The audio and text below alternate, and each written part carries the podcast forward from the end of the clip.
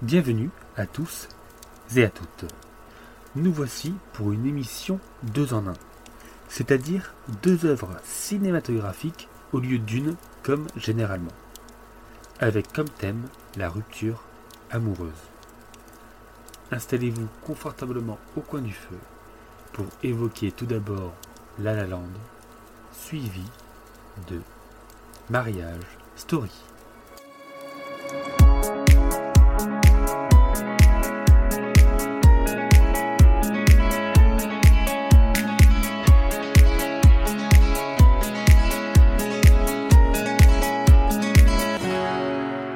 Bonjour, bonsoir, je suis Wivo, il est Davin, et aujourd'hui on relance, comme dit dans l'intro, la fameuse émission 2 en 1 où on va parler de La La Land et de Mariage Story. Mais tout d'abord, est-ce que ça va, Davin Écoutez, monsieur Wivo, je tiens ce soir, devant la France entière, à prendre la parole. Voilà. Je tiens. Non, non, non, ne parlez pas. Ne parlez pas. C'est à moi de m'exprimer ce soir. Voilà. Ce que j'ai envie de dire, Ah, vous messieurs, avez- dames. Vous avez, passé, vous avez passé votre temps, donc c'est bon. Alors, on va... Je ne suis pas là pour rigoler, monsieur. Wivo. Je suis désolé. Ah, c'est du sérieux, c'est du Ce sérieux. que j'ai envie de dire ce soir, et j'espère que tout le monde m'entend, c'est quelque chose de très important. Ce soir, nous allons parler du film La La Land. Vous êtes bien d'accord avec moi? Oui, pour l'instant, je suis d'accord. Euh, c'est factuel, effectivement. Je voudrais que tout le monde reste sur ce podcast. Ne quittez pas ce podcast en entendant le nom de ce film, s'il vous plaît. C'est quelque chose C'est bien. dont notre expérience personnelle qui, qui nous scandalise. Qui nous scandalise, monsieur Wivou. Nous sommes scandalisés. Oui, parce que faut dire une chose. Euh, on aurait pu faire une émission juste sur La La Land. Là, c'est vraiment du bonus. hein, de faire deux films, euh, La La Land, Mariage Story, c'est vraiment pour faire plaisir aux auditeurs. Mais on aurait pu faire presque La La Land Non, tellement il y a à dire. Attends, je reprends ma, ma vraie voix parce que ceux qui nous découvrent avec ce podcast, ils doivent dire c'est qui C'est hystérique. C'est- vrai, c'est vrai. Non, j'ai voulu pas passer ce petit coup de gueule, euh, parce que ça me tenait à cœur tout d'abord, mais surtout La La Land, plus particulièrement. On vous parlera de Mariage Story aussi, hein, ne vous inquiétez pas. Mais La La Land, il faut le dire dès le départ, parce que c'est le, c'est peut-être le seul film, hein, je pense. Le nombre de fois qu'on a voulu le faire regarder à des gens et qu'ils nous ont répondu, j'ai regardé les dix premières minutes et puis j'ai arrêté parce que j'aime pas. Mhm. C'est j'ai- hallucinant. été, j'ai été victime de, de Oui, ce phénomène. Non, mais c'est J'ai été hallucinant. victime. Ah oui, c'est. Et, je, et donc je, je comprends parfaitement cette, euh, cette aversion qu'on a au début euh, du film, mais euh, il faut continuer. C'est un, c'est une œuvre indispensable, Voilà. je pense, hein, clairement. C'est Voilà, pour ça donc, que je voulais faire ce message de prévention en début d'émission, c'est rester pendant le podcast et rester devant le film. Regardez-le au moins une fois en entier pour Non, comprendre pourquoi ce Clairement. film euh, a suscité autant de passion. Et maintenant, on va pouvoir retourner dans le calme et la bonne humeur et démarrer cette émission. Bonne soirée à tous. Vous pouvez partir. Vous pouvez partir. Et oui, non mais effectivement, fallait le préciser, fallait le préciser que ça soit clair dès le départ. Donc euh, parfait, parfait. Et d'ailleurs, c'est ce qu'on va faire. Tu m'as l'air en forme, hein, du coup, je pense, pour cette émission. Et Oui. euh, oui, oui. Bon, ça va. là. Du coup, on va commencer justement par La La Land, qui a été donc réalisé par Damien Chazelle, qui a été scénarisé par Damien Chazelle, et à la musique, parce qu'il faut le dire, hein, la musique est quand même génialissime, c'est Justine Hurwitz. Hurwitz, je ne sais pas comment on le prononce, mais euh, c'est deux amis euh, très proches, euh, apparemment, ça fait très très longtemps euh, bah, qu'ils sont amis, je crois que c'était depuis, depuis le lycée, et même avant même de faire le film, c'est son ami du coup, Justine Hurwitz, qui compose la musique, il composait déjà les musiques avant même d'avoir le scénario. Apparemment, ils s'entendent tellement bien qu'ils ont réussi bah, à créer ce qui est La La Land. Mais euh, je trouvais ça intéressant euh, à préciser. Quoi. Moi, Parce je m'en fous. sont folles. hein. Donc, euh, La violence Non, ce que Toi, je tu veux parler du préciser, parce film. qu'il faudrait peut-être qu'on précise euh, avant de commencer l'émission, en fait, le, le- le- le sujet de l'émission. Euh, parce que c'est un an de film, mais comme si vous avez écouté nos deux précédentes euh, émissions en deux films. Euh, on se sert de deux films pour parler d'un sujet. Le premier, c'était on parlait du cerveau des enfants avec deux films. Tout à fait. Euh, le deuxième, on parlait de Robin Williams avec deux films. Et là, aujourd'hui, le sujet principal de l'émission, c'est. Allez-y, monsieur Wivo. Qu'est-ce que c'est? Bah, Justement, on ne sait pas. Il y a, ça peut être plein de trucs. Ça peut être C'est la rupture amoureuse. Ah Donc, voilà. ouais, C'est un ouais, sujet. Ah non, t'étais pas au courant, le mec découvre Le mec Ah, non, découvre ça- le sujet de l'émission en Bah, direct. L'intro est déjà faite, l'intro est déjà faite. Ah, excellent. Tout est déjà dit. Et du coup, on n'est pas du Et tout pas d'accord. du tout. Putain, je- Ah moi j'ai, moi j'ai dit que c'est moi, la miniature est déjà faite, hein, et c'est. les deux chacun, ils finissent le truc, tu sais. moi c'était l'amour avec un grand A, et toi c'est la rupture amoureuse. Ah D'accord, bah donc oui. ça sera pas du tout. Bah, bah, moi, c'est ça que je veux. Eh oui, c'est ça, c'est ça, c'est la rupture. Tu m'as fait je rigole, je rigole. L'amour, Mariage Story, l'amour. C'est vraiment un grand film d'amour. Non, non, effectivement. Donc voilà, je pense qu'avant de commencer à parler des rupture films, amoureuse. même si tu avais l'air très bien lancé hein, en parlant de tes- des musiciens et tout, voilà, fallait quand même faire un. un Oui, mais c'est bien. Pour préciser. euh, C'est oui. voilà. C'est euh, pour ceux qui avaient loup- qui auraient loupé l'intro du coup, parce que dans l'intro euh, tout était précisé avec une une grande efficacité. Je te méprise. Je te méprise. Et donc, euh, d'ailleurs, et donc oui, voilà, le, le, le film La La Land n'est pas. Je, je sais pas si, je- si c'est. On peut. Moi, j'aime pas les comédies musicales. euh, Ah oui, mais, mais ça, pourtant, hein, Ça, faut voilà, le préciser, c'est ça qui est fou. La La Land, c'est à regarder. Mais Oui, ce voilà, film, comme- moi non plus, hein, moi, je... aucune comédie musicale me. C'est pas du Oui. tout mon délire. Et...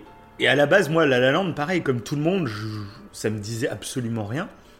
Mais comme il y a eu des bonnes critiques, il a reçu des Oscars, il a reçu des Césars, euh, bah, je me suis dit, Oui. par curiosité, tu vois, par culture, j'ai envie de voir ce que ça donne.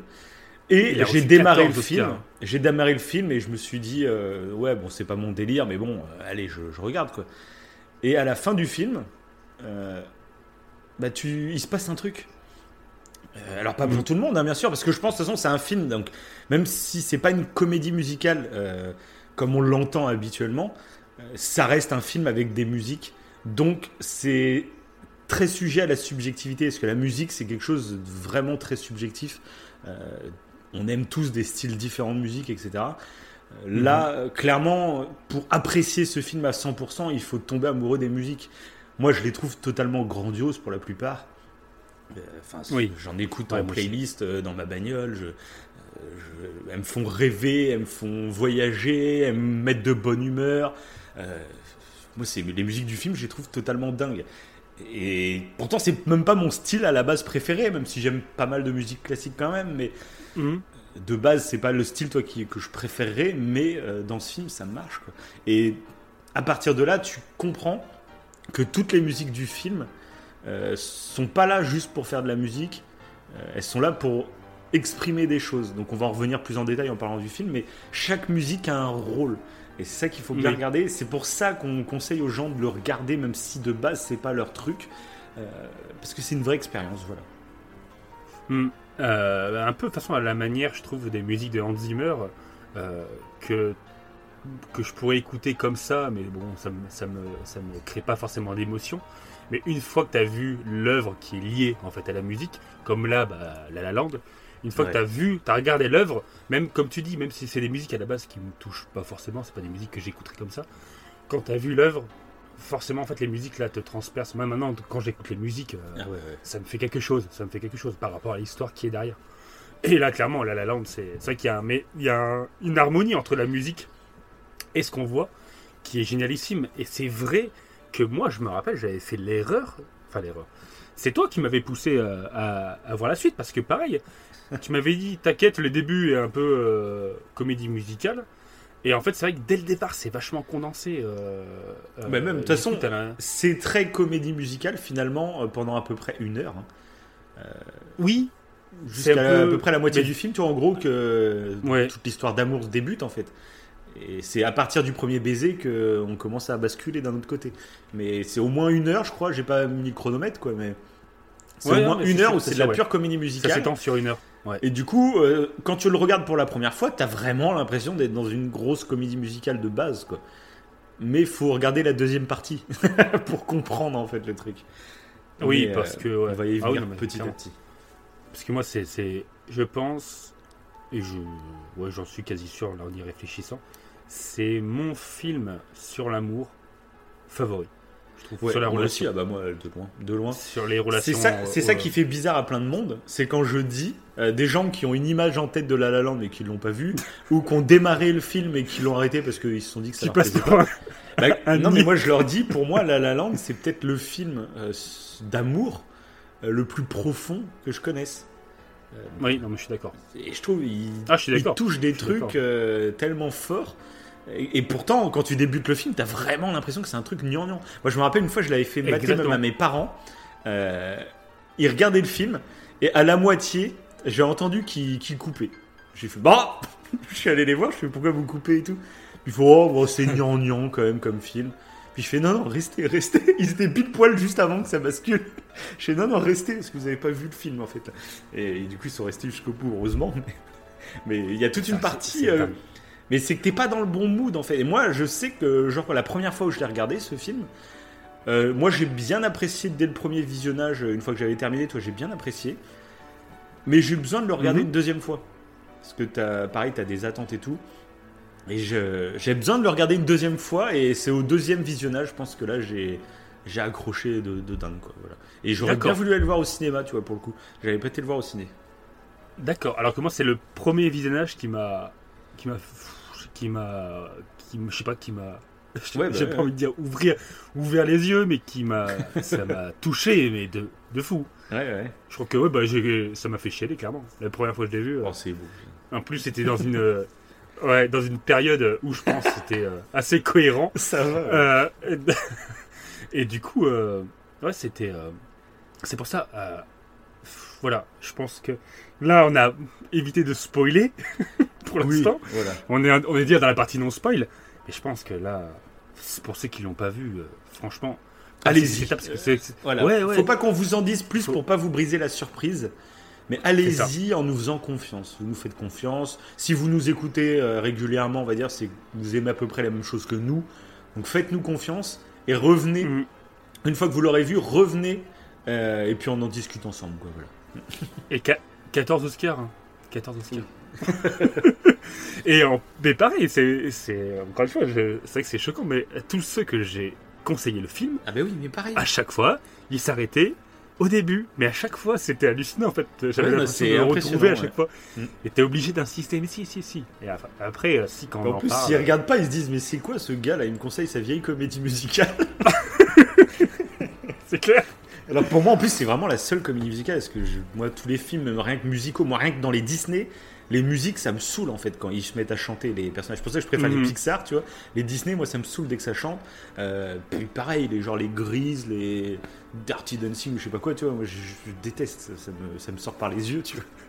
Et, et là, ce- c'est ce film en particulier, c'est c'est dingue, quoi. Surtout que les, les deux acteurs principaux, Ouais. Stone et Ryan Gosling, Bah, ils ont fait un De travail. toute façon, on va, d'orfèvre. on va commencer à spoiler, hein, comme ça on va parler un peu de la performance euh, d'acteur Ah, allez, tout. allons-y. Rentrons dans la partie spoil. Parce que tu vois, un truc du coup que je trouve très fort dans ce film, euh, Mhm. c'est que le réalisateur, tu sens. De toute façon, j'avais vu une interview de lui, Damien Chazelle. Donc, du coup, Ouais. euh, oui, ce qu'il faut dire souvent, les, les- en France, ils disent Ah, Damien Chazelle, il est français, cocorico, blabla. Bon, ce qu'il faut savoir, c'est en fait, c'est son papa qui est français. Euh, il a vécu deux ou trois ans en France, mais sinon, il est américain, hein, total. Ok. Mais voilà. Mais c'est dès que il y a un petit truc de français, on, aime bien le dire. Ah, il est français. Bon, il est totalement français. Hein, il- Alors que non, bon, il est Ah, américain avec des, des- français, hein. avec des origines françaises. euh, voilà. Mais bon, c'est. Il parle bien français d'ailleurs. Euh, Alors il a l'accent Ouais. américain hein, bien sûr, mais il parle très bien français. Il se débrouille bien en interview et tout. Il a l'air super cool, euh, un peu timide et réservé. Donc, euh, enfin, j'aime beaucoup le personnage, euh, qui a l'air très gentil comme ça de base en interview, voilà. Et et qu'est-ce que je voulais dire sur lui? Ah oui, le réalisateur. Ouais, je me suis un truc que j'ai kiffé, c'est dans cette interview, justement, il disait que en fait, c'était euh, La La Land, c'était un peu le rêve de sa vie. C'était son projet qu'il avait en tête Mhm. depuis qu'il était ado. Il disait à l'université, je commençais déjà à taffer sur ce film, mais c'était un peu un- une, une utopie, tu vois. C'était un film que je bossais comme ça, euh, en me disant peut-être qu'un jour je pourrais le faire, tu vois. Et c'était vraiment le film de ses rêves. Et du coup, bah, il a fait des études là-dedans. Et mais bon, pour se faire produire un tel film, euh, bah, c'est compliqué. Du coup, c'est pour ça qu'il a réalisé Whiplash, qui demandait beaucoup moins d'argent, beaucoup moins de budget, mais c'est un excellent Qui film aussi. qui est un super film. Ouais, Ouais, ouais. c'est un excellent film. Et, euh, et il a réalisé aussi, ce film en se disant, bah, si ça marche, euh, bah, ça m'aidera à financer en fait le film en gros de mes rêves, quoi. Et donc, euh, bah, le premier film, je crois qu'il a reçu un Oscar pour le premier film, donc c'est déjà pas dégueu. hein. et, euh, Mhm. et du coup, ça lui a permis de réaliser ce, ce film. Et tu sens, moi j'aime ces films-là où tu sens que le réal, il, il y a mis une partie de lui, quoi. Et dans ce film, tu sens que tous les détails sont pensés. Euh, ça va même juste que tu vois la scène d'intro, c'est un énorme Mhm. plan séquence. Euh, dans je sais pas Ouais. combien de films, euh, bah, tu la tournes en, en plus là t'as eu ils bloquent l'autoroute et ils l'ont vraiment bloqué pendant ça, deux ils ont jours bloqué l'autoroute. ouais. ouais. Et, euh, Mais ils avaient répété euh, pendant Euh, un mois, je crois, avant, pour être sûr d'avoir aucune, euh, aucune erreur, ouais. C'est vrai que non, là, non, on improvise, on improvise sur place. Bah, surtout dans un plan séquence qui est quand même assez long, quoi. Il est Ah, quand même sûr, euh, génialissime, le plan séquence de, de, de- plan séquence de, de- Ah, est fou. Il est fou. Ouais, Et d'ailleurs, bah, en fait, c'est pas le seul plan séquence hein, de, de- de- du film. Il y a plein d'autres Mhm. plans séquences. Par exemple, quand ils font des claquettes, ou même quand elle va à la soirée tout au début. Ouais. C'est des vrais plans séquences. Et je trouve, euh, dans ce genre de film, euh, c'est top. Parce qu'en plus, oui, en plus des plans séquences, il faut savoir que Ryan Gosling et Emma Stone, donc les deux acteurs principaux, interprétaient les chansons en live. Donc il les chantait vraiment. C'était pas du enregistré et puis il faisait du playback. Il- à chaque fois qu'il chante, il chante en live en fait. Et ce qui donne en fait, euh, comme c'est un plan séquence et qu'il chante en live, je trouve que ça donne un, un côté spectacle au film. Comme si tu étais dans Ouais. un théâtre et que tu observais euh, un spectacle. Et je sais pas, ça donne un côté naturel parce qu'il y a des petites imperfections. À un moment, Emma Stone elle va rigoler pendant qu'elle chante et du coup, c'est- le truc que tu peux, bon, si tu cherches, tu peux réussir à l'obtenir euh, en jouant, en enregistrant. Mais voilà, c'est ce qui donne ce petit côté naturel. Il y a des petits pas des fois qui sont pas tout à fait euh, euh, synchro. Tu vois, il y a des tout petits détails qui, il y a une petite imperfection, mais c'est ce qui rend le truc, je trouve, réel. Ouais. T'as vraiment l'impression d'être devant un spectacle. Quoi. Ah, Je pense que c'est pas, c'est pour ça qu'il a choisi d'ailleurs ces, ces deux acteurs qui ont déjà fait du théâtre l'un et l'autre, je crois. Enfin, Emma euh, Stone, elle a déjà fait du théâtre. Et euh, Ryan Gosling, il a, je crois pas qu'il a fait de théâtre, mais par contre, il a fait de la musique. C'est un musicien. Oui, oui, Je bien sûr. Mais il avait un groupe choisi aussi. par il avait un groupe, ouais. Mm. Bah, à la Ouais. base, j'ai vu dans l'interview aussi euh, qu'à la Ah base, oui. il pensait à Emma. Watson et un Oui. autre euh, et un autre acteur. Bah, Miles Teller, l'autre. Et c'était euh, l'acteur principal de Wishplash. Oui, d'accord, oui, c'est oui, ça. c'est ça, c'est le même mec, oui, oui, c'est ça. Euh, mais du coup, euh, bah, en plus, c'était des, ça aurait été un couple plus jeune.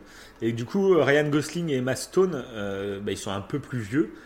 Et du coup, ça apportait à son récit dans le sens où c'est des, donc c'est des grands rêveurs, mais qui, Ouais. qui ont quand même vieilli, tu vois, comme si le, comme si c'était à la traîne par rapport à leurs rêves. Ils trouvaient que ça- c'était, ça c'était encore plus fort le Mmh. message que si c'était des jeunes, toi, des jeunes qui ont rien démarré dans la vie et qui ont des rêves plein la tête, eh ben on pourrait dire, toi, ouais, bon, bah, c'est juste des jeunes qui rêvent. euh, mais c'est des jeunes, quoi, Ouais, ça ouais. leur passera, tu vois. Que là, c'est des, c'est des personnes un peu plus âgées qui rêvent toujours et qui s'accrochent vraiment à leurs rêves, tu vois. Et c'est ça que je, je trouve ça renforce. Et, alors que j'adore Emma, Emma Watson, hein, mais euh, je trouve que les deux sont parfaits pour le rôle, je trouve.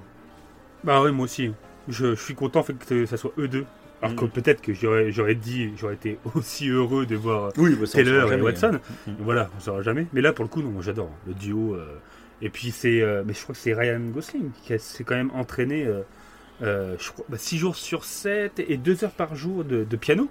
Et euh, Mm. pour réussir, en fait, il a aucun doubleur pour le piano, quoi. Ouais, c'est bah, lui-même qui fait ouais, piano. C'est ça, c'est ça qui Ils est font- ouf. ils font C'est tout, ça quoi. que je kiffe. Quoi. Ah ouais, c'est, c'est, c'est dingue. Je trouve ça dingue. C'est les claquettes, Et les puis tu peux dire, tu sais, tu peux dire, ouais, mais c'est un film, euh, c'est un film, on s'en fout que ça soit fait en direct, euh, ou ça se trouve ils trichent, on n'en sait rien, ou je sais pas quoi. Mais tu sais qu'ils les ont fait en live et en le sachant et en revoyant le film, c'est pour ça que c'est intéressant de le revoir une deuxième fois si vous l'avez vu qu'une fois. Une fois que vous savez ça, bah, vous allez le remarquer du coup que c'est fait en live. Ça se voit. Il y a, je sais pas comment expliquer, il y a une petite part, tu le sens qu'il y a, euh, même la qualité des Ouais. voix et tout, tu sens que c'est pas enregistré en studio, quoi. Et, euh, et quand tu le revois, du coup, en sachant ces informations, ça donne une autre dimension encore au film. Et bref, c'est génial. Ça me donne envie de le revoir encore une fois et de le clair. revoir. et d'ailleurs, un truc que je pensais. Tu l'as vu combien de fois? Ouais, Je sais pas. vas-y. Je l'ai vu, euh, je sais pas, les, les, les premiers, les premiers mois que je l'ai découvert, je, l'ai- je le regardais peut-être une fois par mois, un peu, ça, euh, genre un petit, un petit plaisir que je me faisais, euh, avec le son à fond, c'est un régal. Euh, Ah après, oui, là, oui. ça faisait longtemps que je l'avais pas vu, du coup, parce que je savais qu'on allait en faire une émission, donc je me, tu sais, je me réservais. Regardez le. Ouais, c'est ça. Oui, voilà. Et du coup, on a fait traîner l'émission euh, pendant longtemps. Bah oui. Du coup, ça faisait longtemps que je l'avais pas vu. le faire. ouais. Et du coup, il y a un Mm. truc que je voulais dire, c'est comme Damien Chazelle Ouais. euh, parle français. euh, Ouais. Je crois que c'est la première émission où on va traiter d'un film ou même d'un jeu vidéo avec un réalisateur français. Ok. Il me semble, c'est la remarque que je me suis fait. On fait pas assez de films français. Il va falloir qu'on Euh, fasse. Ouais, c'est vrai ça. Je suis en train d'y réfléchir là. c'est ce que je me disais. Et donc, bah voilà, c'est un petit message. hein. Si Damien de Chazelle nous écoute, on ne sait jamais, euh, bah on serait content de faire une petite interview. Voilà, le message est passé. Vous pouvez nous contacter hein, dans, la, dans le petit mail pro. Et puis, euh, et puis on en reparlera du film avec vous. Allez, bonne soirée. On sait jamais, on sait jamais, euh, on tente. Oui, oui, surtout que là, là. Et là, dans 15 Là, jours, là. les, dans 15 jours, les auditeurs vont voir interview de Damien Chazelle. un truc de ouf. Surtout que maintenant c'est c'est connu. hein. Quand on parle hein, d'une œuvre sur Au coin du feu, c'est bah, ça pour parler du bien. Donc, voilà, Oui, pour, ça va faire un petit buzz là sur Twitter. Ils vont dire tiens, Oui, c'est bizarre, La La Land, Damien Chazelle en top tweet monde, qu'est-ce qui se passe? Non, non, c'est au, coin du- c'est au coin du feu, ils viennent d'en parler, c'est tout, hein, vous inquiétez pas. Oui, oui, c'est non. C'est tout à fait normal. Le truc, il y aura deux tweets. deux tweets, un RT. Allez, salut les gars Et ça, et ça sera moi. Ça sera moi qui retweet. C'est ça.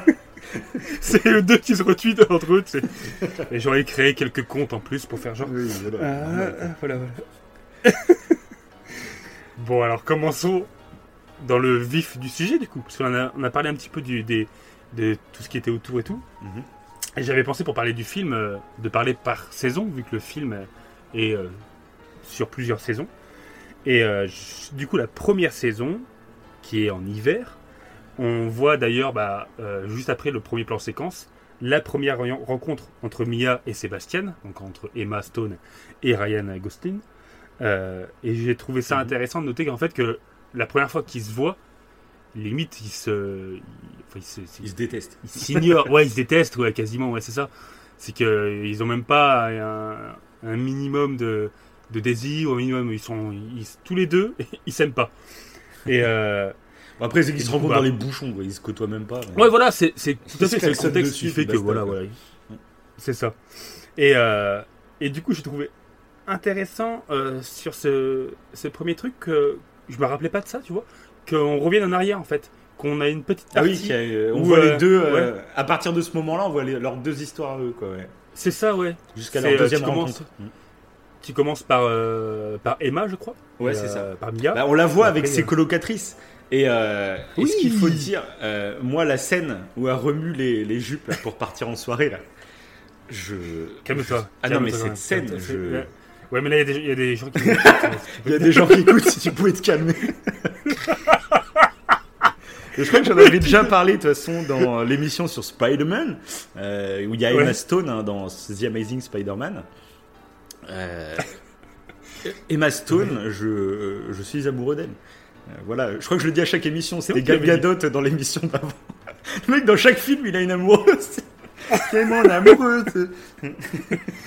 Et du coup, euh, ouais, Emma Stone, j'adore cette actrice parce qu'elle est loin, je trouve, des clichés habituels de la, de la fille euh, hyper sexualisée, contrairement par exemple à Gal Gadot, qui elle, c'est un peu une bombe, euh, Gal Gadot. euh, Mhm. qui rentre vraiment dans les clichés qu'on imagine un peu de la bombe, voilà.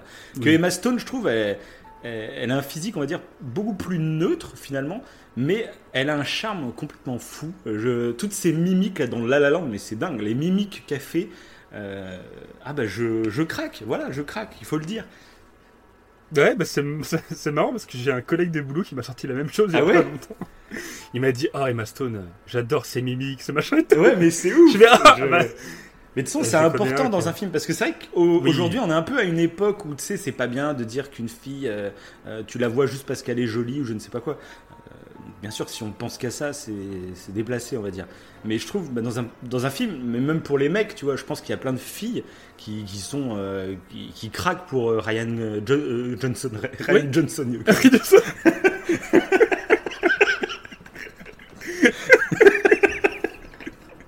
je suis encore dans Star Wars 8, moi. C'est. trompe d'émission. Oui, en fait, on fait plusieurs émissions en même temps. Luke Skywalker, on- moi on je trouve qu'il est plutôt euh, bien dans l'épisode Oui. 8. Oui, il est pas mal, oui, il est pas mal. Et, euh, non, euh, bah, Ryan Gosling, je pense Gosling. que c'est pareil. Oui, Ryan. et, et, et- oui, bah Ryan. Et, euh, Oui, et je trouve, bah, enfin, enfin, de toute façon, faut pas se mentir, ça rentre en jeu dans ton appréciation d'une œuvre. Si si t'es attiré par un acteur ou une actrice, forcément t'as plus d'empathie, for- forcément t'as plus d'intérêt pour l'œuvre. Et, euh, Hmm. et Bah, je trouve et que voilà, après moi, c'est vrai. Il y a rien de de Non, sexiste mais- ou quoi, non. mais voilà, Emma Stone fait partie de ces actrices que, que j'adore vraiment quoi. ouais. Mais c'est exactement encore ce qu'a dit mon collègue. Ouais. dit, euh, en plus, il faut que je regarde ce film parce qu'il y a Emma Stone dedans. Je fais bah oui. Ah, il a même tu pas vu en plus ce film. et- Non, il a- et- il- et il aime a pas- il l'a pas vu encore. Ok, d'accord. Bah, en fait, il le cherche, mais il n'arrive pas à le trouver euh, avec euh, le sous-titrage euh, quand ils font les, bah, quand ils chantent, tu sais. À chaque Bah, fois, ah ouais, y a ce genre de film, en fait. pareil, à chaque fois, tu sais, on fait notre petit conseil VF, VO, STFR. Euh, là, clairement, Mhm. sur ce film, c'est VO, STFR obligatoire. Voilà, c'est obligé, mais obligé à 100%. Euh, déjà d'une, parce que si vous regardez en VF, bah, les chansons, forcément, elles ne sont pas doublées, et donc elles seront sous-titrées. Mais du coup, ton cerveau, il n'a pas l'habitude. euh, une fois, tu sais, quand tu regardes un truc en VO STFR, ton cerveau, au bout d'un moment, il s'habitue tout seul à lire les sous-titres et tu Mhm. fais même plus gaffe que tu es en train de lire les sous-titres. Et bah là, là, bah, si, tu, si tout est en VF et les chansons sont en VO STFR, bah, les chansons, en fait, tu auras du mal à regarder euh, la chorégraphie et tout et en même temps lire les textes. Donc, déjà, ça va te gâcher le truc. En plus, bah, tu auras les VF des deux acteurs et du coup, quand ils se mettront à chanter, bah, c'est pas la même voix. Donc, ça te sort aussi du truc. Et troisième truc, alors je, je, je l'ai regardé la toute première fois en VF, donc je m'en souviens plus hein, honnêtement. Mais là, pour faire cette émission, j'ai rematé des bandes annonces, donc en VF. Et la. VF de Ryan Gosling, c'est pas possible. Ah bon? Je, je l'ai trouvé Ah, tu- mais bené. Euh, Là, pour le coup, tu regardes la Ah. bande annonce, tu t'attends vraiment à un film bené de ouf. Ah, mais c'est un truc Ok. de. Donc, Ah, Tu euh, vois, je, vois- je, je vois pas du tout la, la voix du doubleur. Parce que pareil, j'ai regardé en VO euh, STFR et du coup, je vois Bah, pas tu regarderas en mettant la, la bande-annonce et tout. euh, tu, après l'émission, tu iras regarder les bandes-annonces en, FR, en FR. Ça fait vraiment, là, t'as vraiment l'impression qu'ils ont doublé ça comme si c'était un film pour adolescentes, quoi. Euh, tu euh, déjà voilà, des- fait, que t'as euh, une appréhension bah, c'est de ça, croire que c'est nian alors là, ça, ça accentue le côté nian ouais, ouais. Malheureusement. C'est- Voilà. Donc Ah, euh, vraiment là la VF, et alors qu'on adore beaucoup de VF et ça se trouve ces acteurs dans d'autres films ça passerait, mais là j'ai l'impression qu'ils ont mal été coachés, que celui qui a coaché il est vraiment entré en mode ah ça c'est une comédie musicale à l'eau de rose, allez on faites votre truc, euh, je sais pas, ça passe Ouais. pas. Donc vraiment VO STFR sur ce film. Mhm.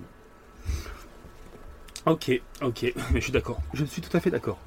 Et euh, j'avais noté moi qui, euh, que c'était donc pour cette première euh, saison qui se que du coup Emma, donc euh, je vais dire Mia, ce sera plus simple. Mia rencontrait euh, du coup euh, Sébastien quand il fait un solo au piano, un solo au piano qui est d'ailleurs génial. Mais euh, juste avant, il, il se raconte, il se, il se voit à la fête, non? C'est avant Non non c'est après. C'est après Ok, c'est ça. Bah, c'est à l'autre saison carrément. C'est ça, c'est l'autre saison. Ouais, ouais, c'est pour ça que j'avais un doute, ouais. Ok. Et, euh, et du coup, c'est. j'ai- J'aime beaucoup ce petit. euh, Ce petit moment, il y, a un- il y avait un truc que j'avais euh, oublié, et je trouve qu'il y a- qui est important en fait, c'est qu'on voit que Sébastien, après du coup cette scène-là, où il fait le piano, et donc voilà, où Mia le, le voit et tout, on se rend compte déjà qu'il a des problèmes d'argent. Il a du mal à, à joindre les deux bouts. Et euh, je me rappelais pas en fait, et on va, en on va y venir par la suite, mais que c'était aussi bien nuancé euh, ces côtés-là. Bon, on va, y- on va y revenir. Et je trouvais ça Mhm. intéressant. Et il y avait un truc, euh, alors je ne savais pas, Est-ce que tu sais comment ça se passe quand on a un coup de foudre au niveau Attends, du bah, attends deux secondes avant, avant de venir tout ça. On n'est pas encore au coup de foudre. Juste, Ah, si. j'ai des trucs. À... Non, bah non, parce que moi je suis avant la rencontre. Juste avant. Ah d'accord, Donc, d'accord. euh, Dis-moi.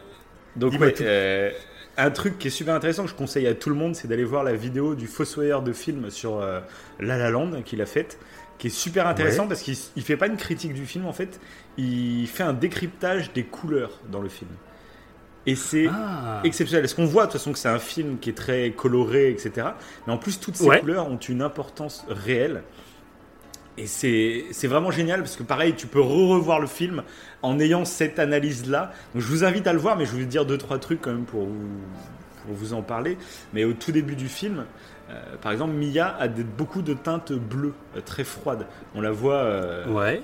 bah même ça, ça, quand elle fait une audition, tout est bleuté. Elle, elle a une, dans une grosse doudoune bleutée. Elle a ses robes qui sont bleues. Excusez-moi, je bois un petit verre.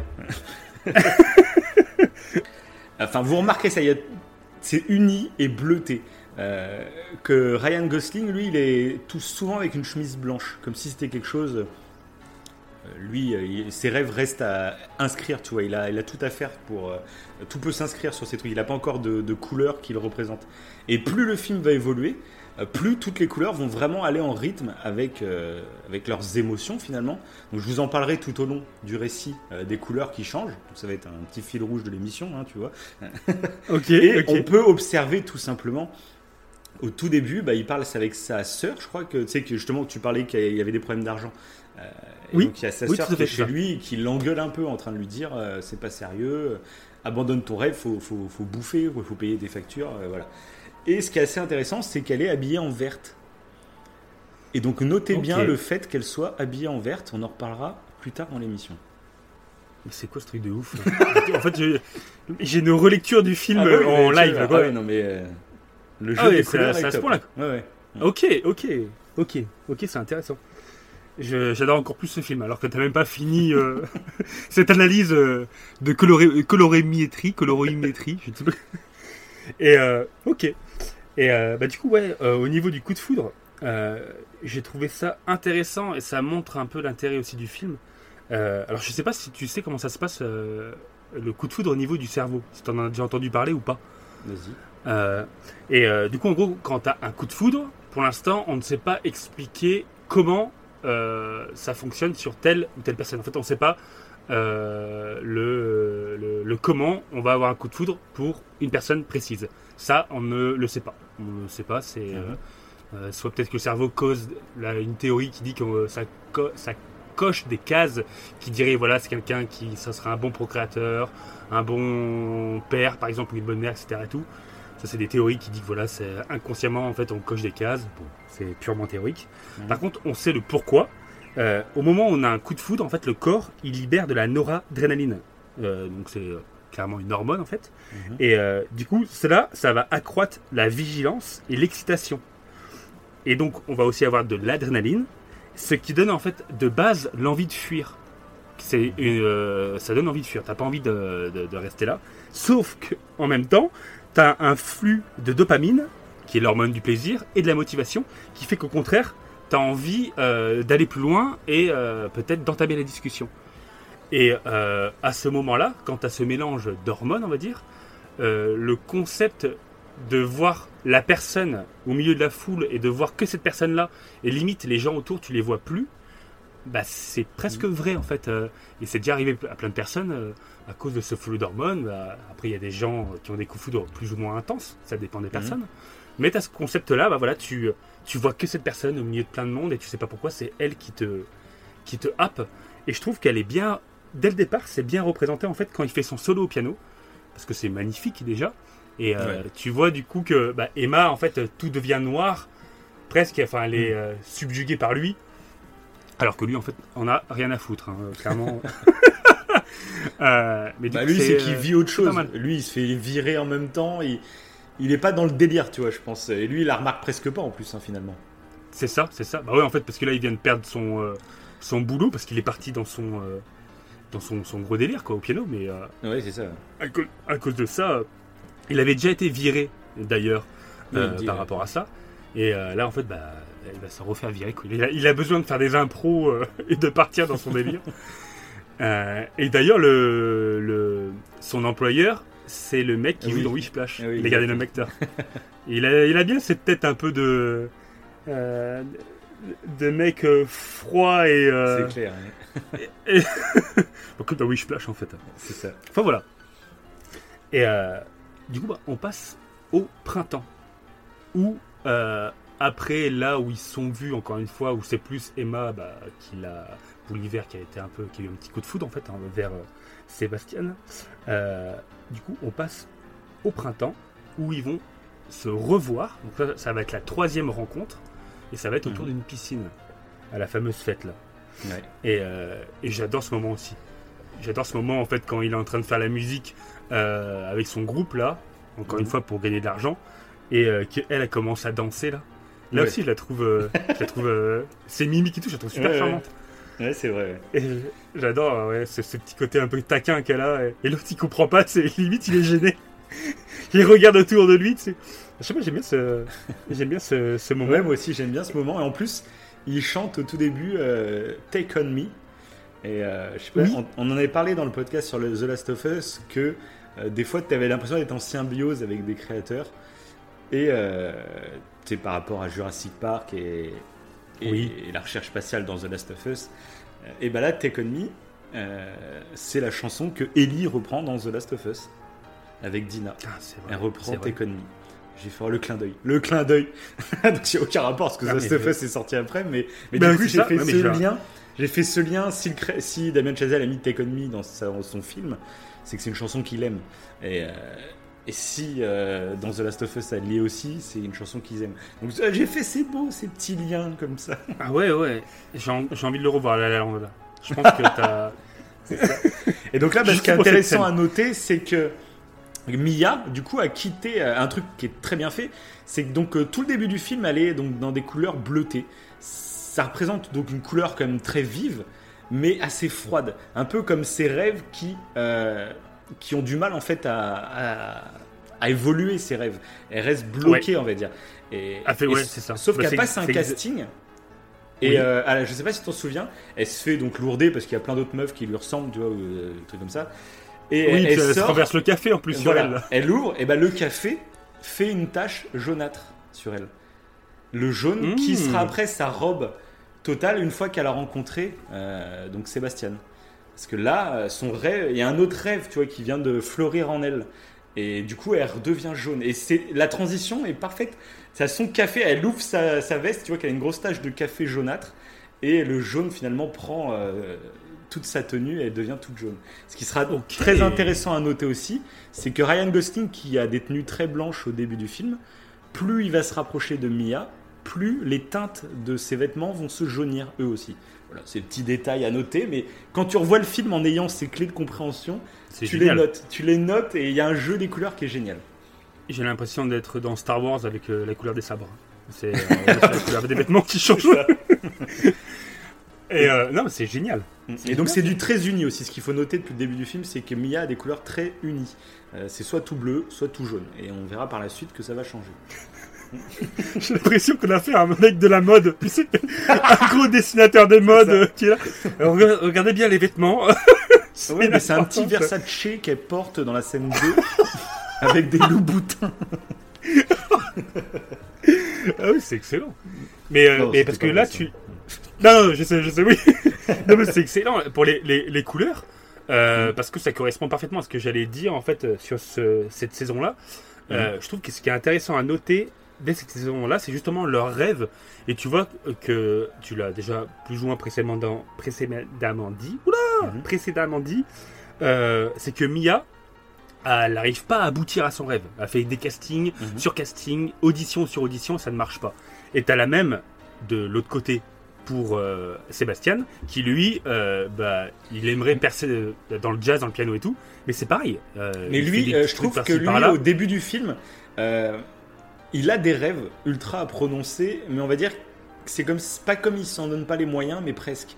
Euh, C'est-à-dire, lui, pour avoir son rêve, c'est qu'il faut qu'il économise de l'argent pour pouvoir ouvrir son bar. C'est son rêve à lui. Euh, mais le problème, c'est qu'il refuse de faire des petits jobs parce qu'il veut euh, au lieu d'économiser, tu vois, pendant quelques années pour se payer son truc, il veut commencer déjà à faire du jazz. Euh, mais du coup, ça lui fait pas Ouais, il a pas la patience. tu vois. Il a pas la patience, il a envie de faire son Mhm. jazz. Dès qu'il trouve un taf, et bah faut qu'il se sabote lui-même en, en voulant jouer ce qu'il veut parce qu'il trouve que les autres musiques sont un peu euh, euh, sont pas assez peut-être pas assez bien pour lui ou c'est pas le style qu'il aime quoi. Et Ouais, du coup, ça, je trouve il ça, se ouais. sabote un peu lui-même euh, avec ça. Hmm. Ouais, c'est vrai. C'est vrai. Et ça sera intéressant euh, pour la conclusion du film, bien entendu, de noter. Tout à fait. Et ouais, mais clairement, c'est ça. C'est que les deux, ouais, tu vois qu'ils ils arrivent pas à aller au bout. Et plus le temps passe, bah, plus ils vont se voir. Et je trouve que d'ailleurs, le temps avant de conclure entre les deux est, est assez long. Ils prennent le temps. Et euh, mais justement, c'est là, euh, et je pense que ça rejoint les couleurs que tu disais, c'est que Sébastien, il commence à pousser euh, Mia à faire sa propre scène, à faire sa, son propre truc, tu vois. Et, euh, Oui. lui mais pousse là, mais lui c'est déjà une fois qu'ils sont en arrête couple, les ça, questions. c'est une fois, oui, oui. Ah non, remarque, Ouais, ils en un peu plus discutent. tard. là. Et déjà, il l'encourage, il l'encourage. Et un Ouais, truc, mais avant même d'un couple. oui, c'est vrai, il et tout, ouais. l'encourage, ouais, c'est vrai, ouais. Et lui, Et, euh, en- et- ouais, vas-y. Ouais. Ouais. ouais, c'est ça. bah, il en- il l'encourage et euh, c'est après quasiment au même moment que elle, elle va lui dire qu'elle aime pas le jazz et que lui, Voilà, du coup, il va switcher sur le fait que voilà, bah, t'aimes pas le jazz. euh, Là, ce qui est marrant, c'est que je crois que c'est à sa sœur. Il avait dit que s'il rencontre une femme qui aime pas le jazz, c'est direct niette. Ouais. Alors que là, en fait, déjà, non, il a changé un petit peu d'avis là entre ce qu'il disait et ce qui se passe. Et, il- Et moi, il- d'ailleurs, il- bah, il cette scène- comprendre. Ouais, cette scène Mhm. où il essaye de lui faire comprendre son amour du jazz, c'est une de mes préférées du film. euh, parce que c'est un dialogue qui me parle, mais tellement. C'est- J'adore, en fait, de toute façon, c'est une des raisons pour laquelle on fait ce podcast. C'est euh, on adore voir des gens parler de choses qui les animent. Euh, tu sais, tu vois la flamme dans leurs yeux quand ils t'en parlent. Toi, tu voyais euh, tel ou tel Mhm. sujet, tu le voyais comme euh, quelque chose de ouais, bon, bah, c'est lambda, c'est banal, ou alors même j'aime pas, ou je sais pas quoi. Mais de voir quelqu'un qui, lui, il est passionné par ça, il va te raconter les petits détails. Et Ouais, tu vois une- c'est ce qu'on adore faire en fait finalement nous dans notre podcast. Et euh, là, moi, j'adore quand il parle du jazz et qu'il dit, regarde là, le, le trompettiste là, il part en solo, il commence à improviser, et les Mm. autres à le suivre, le suivent. Et là, tu comprends du coup comment, au lieu d'écouter juste la musique comme ça, tu commences à comprendre euh, l'intérêt qu'il y a dans le jazz. Et moi, cette discussion me parle vraiment, quoi. C'est un, truc que j'adore. Voilà. Ouais, ouais. Ah, mais clairement, oui. Clairement. D'ailleurs, c'était un des, un des arguments que j'avais utilisé euh, pour euh, conseiller bah, ce film à, à un couple en leur disant Mhm. Mais regardez, euh, vous qui aimez le jazz, regardez juste pour ça. Juste pour le jazz. Si vous aimez le jazz, forcément, Oui, le oui. film va vous plaire. Parce que là, on voit que Damien Chazelle, il adore le jazz. De toute façon, entre Ah Whiplash oui, oui. et là, euh, le film qu'il a. Bah, La La Land, quoi. Je trouve qu'il a. Il fait aussi un petit hommage au, euh, Ah oui, ouais, bien sûr, euh, oui. à cette musique-là, hein, clairement. Ah oui. Y a des. Euh... De toute façon, on y revient tout à l'heure. Puis même des- si vous aimez pas-. Si vous aimez pas le Mhm. jazz, au contraire, c'est, ça permet de découvrir dans les meilleures conditions euh, une petite partie du jazz. Quoi. Ouais, parce que quand, quand il explique, tu vois qu'il y, a- il y a toute une improvisation. euh, En fait, tu te rends compte que c'est. Mais pour plein de choses, hein, que Ah c'est pour beaucoup plein de plus choses. compliqué que ça en a l'air. oui. Et Ah ça, oui, qui, c'est est, ça. qui est dingue. Oui, parce que là, c'est ce qu'il faut bien comprendre dans ce film, c'est c'est un film qu'on peut regarder, on va dire, au premier degré, où ça parle que d'acteurs et de musiciens, on va dire. Et pour moi, c'est un film qui est beaucoup plus profond là-dessus, qui parle de des passions en règle générale, en fait. Quand là, il est en train de t'expliquer son amour pour le jazz, bah moi, je vois le mec qui va me parler de sa passion pour le foot, ou la, la fille qui va me Ouais, parler de, de ouais. sa passion pour, euh, euh, pour une musique, ou pour un film, ou pour un artiste, ou je ne sais quoi, tu vois, n'importe quoi. Et là, lui, Ouais. c'est le jazz, mais son discours est valable pour tellement d'autres trucs. Quoi. Bah, de toute façon, La La Land, euh, je disais que c'était mon film d'amour euh, en début là, des podcasts Mhm. favoris, mais c'est aussi un film de passion. C'est Ah oui, aussi un ça, film ouais. qui Mhm. parle de passion, qui fait partie de mes favoris. C'est un mélange des deux. et Ouais, là, c'est ça. On le sent dès le départ, ça commence. Voilà, il- chacun. euh, je trouve que Sébastien pousse donc euh, Mia à faire sa passion, mais carrément ouvrir une scène.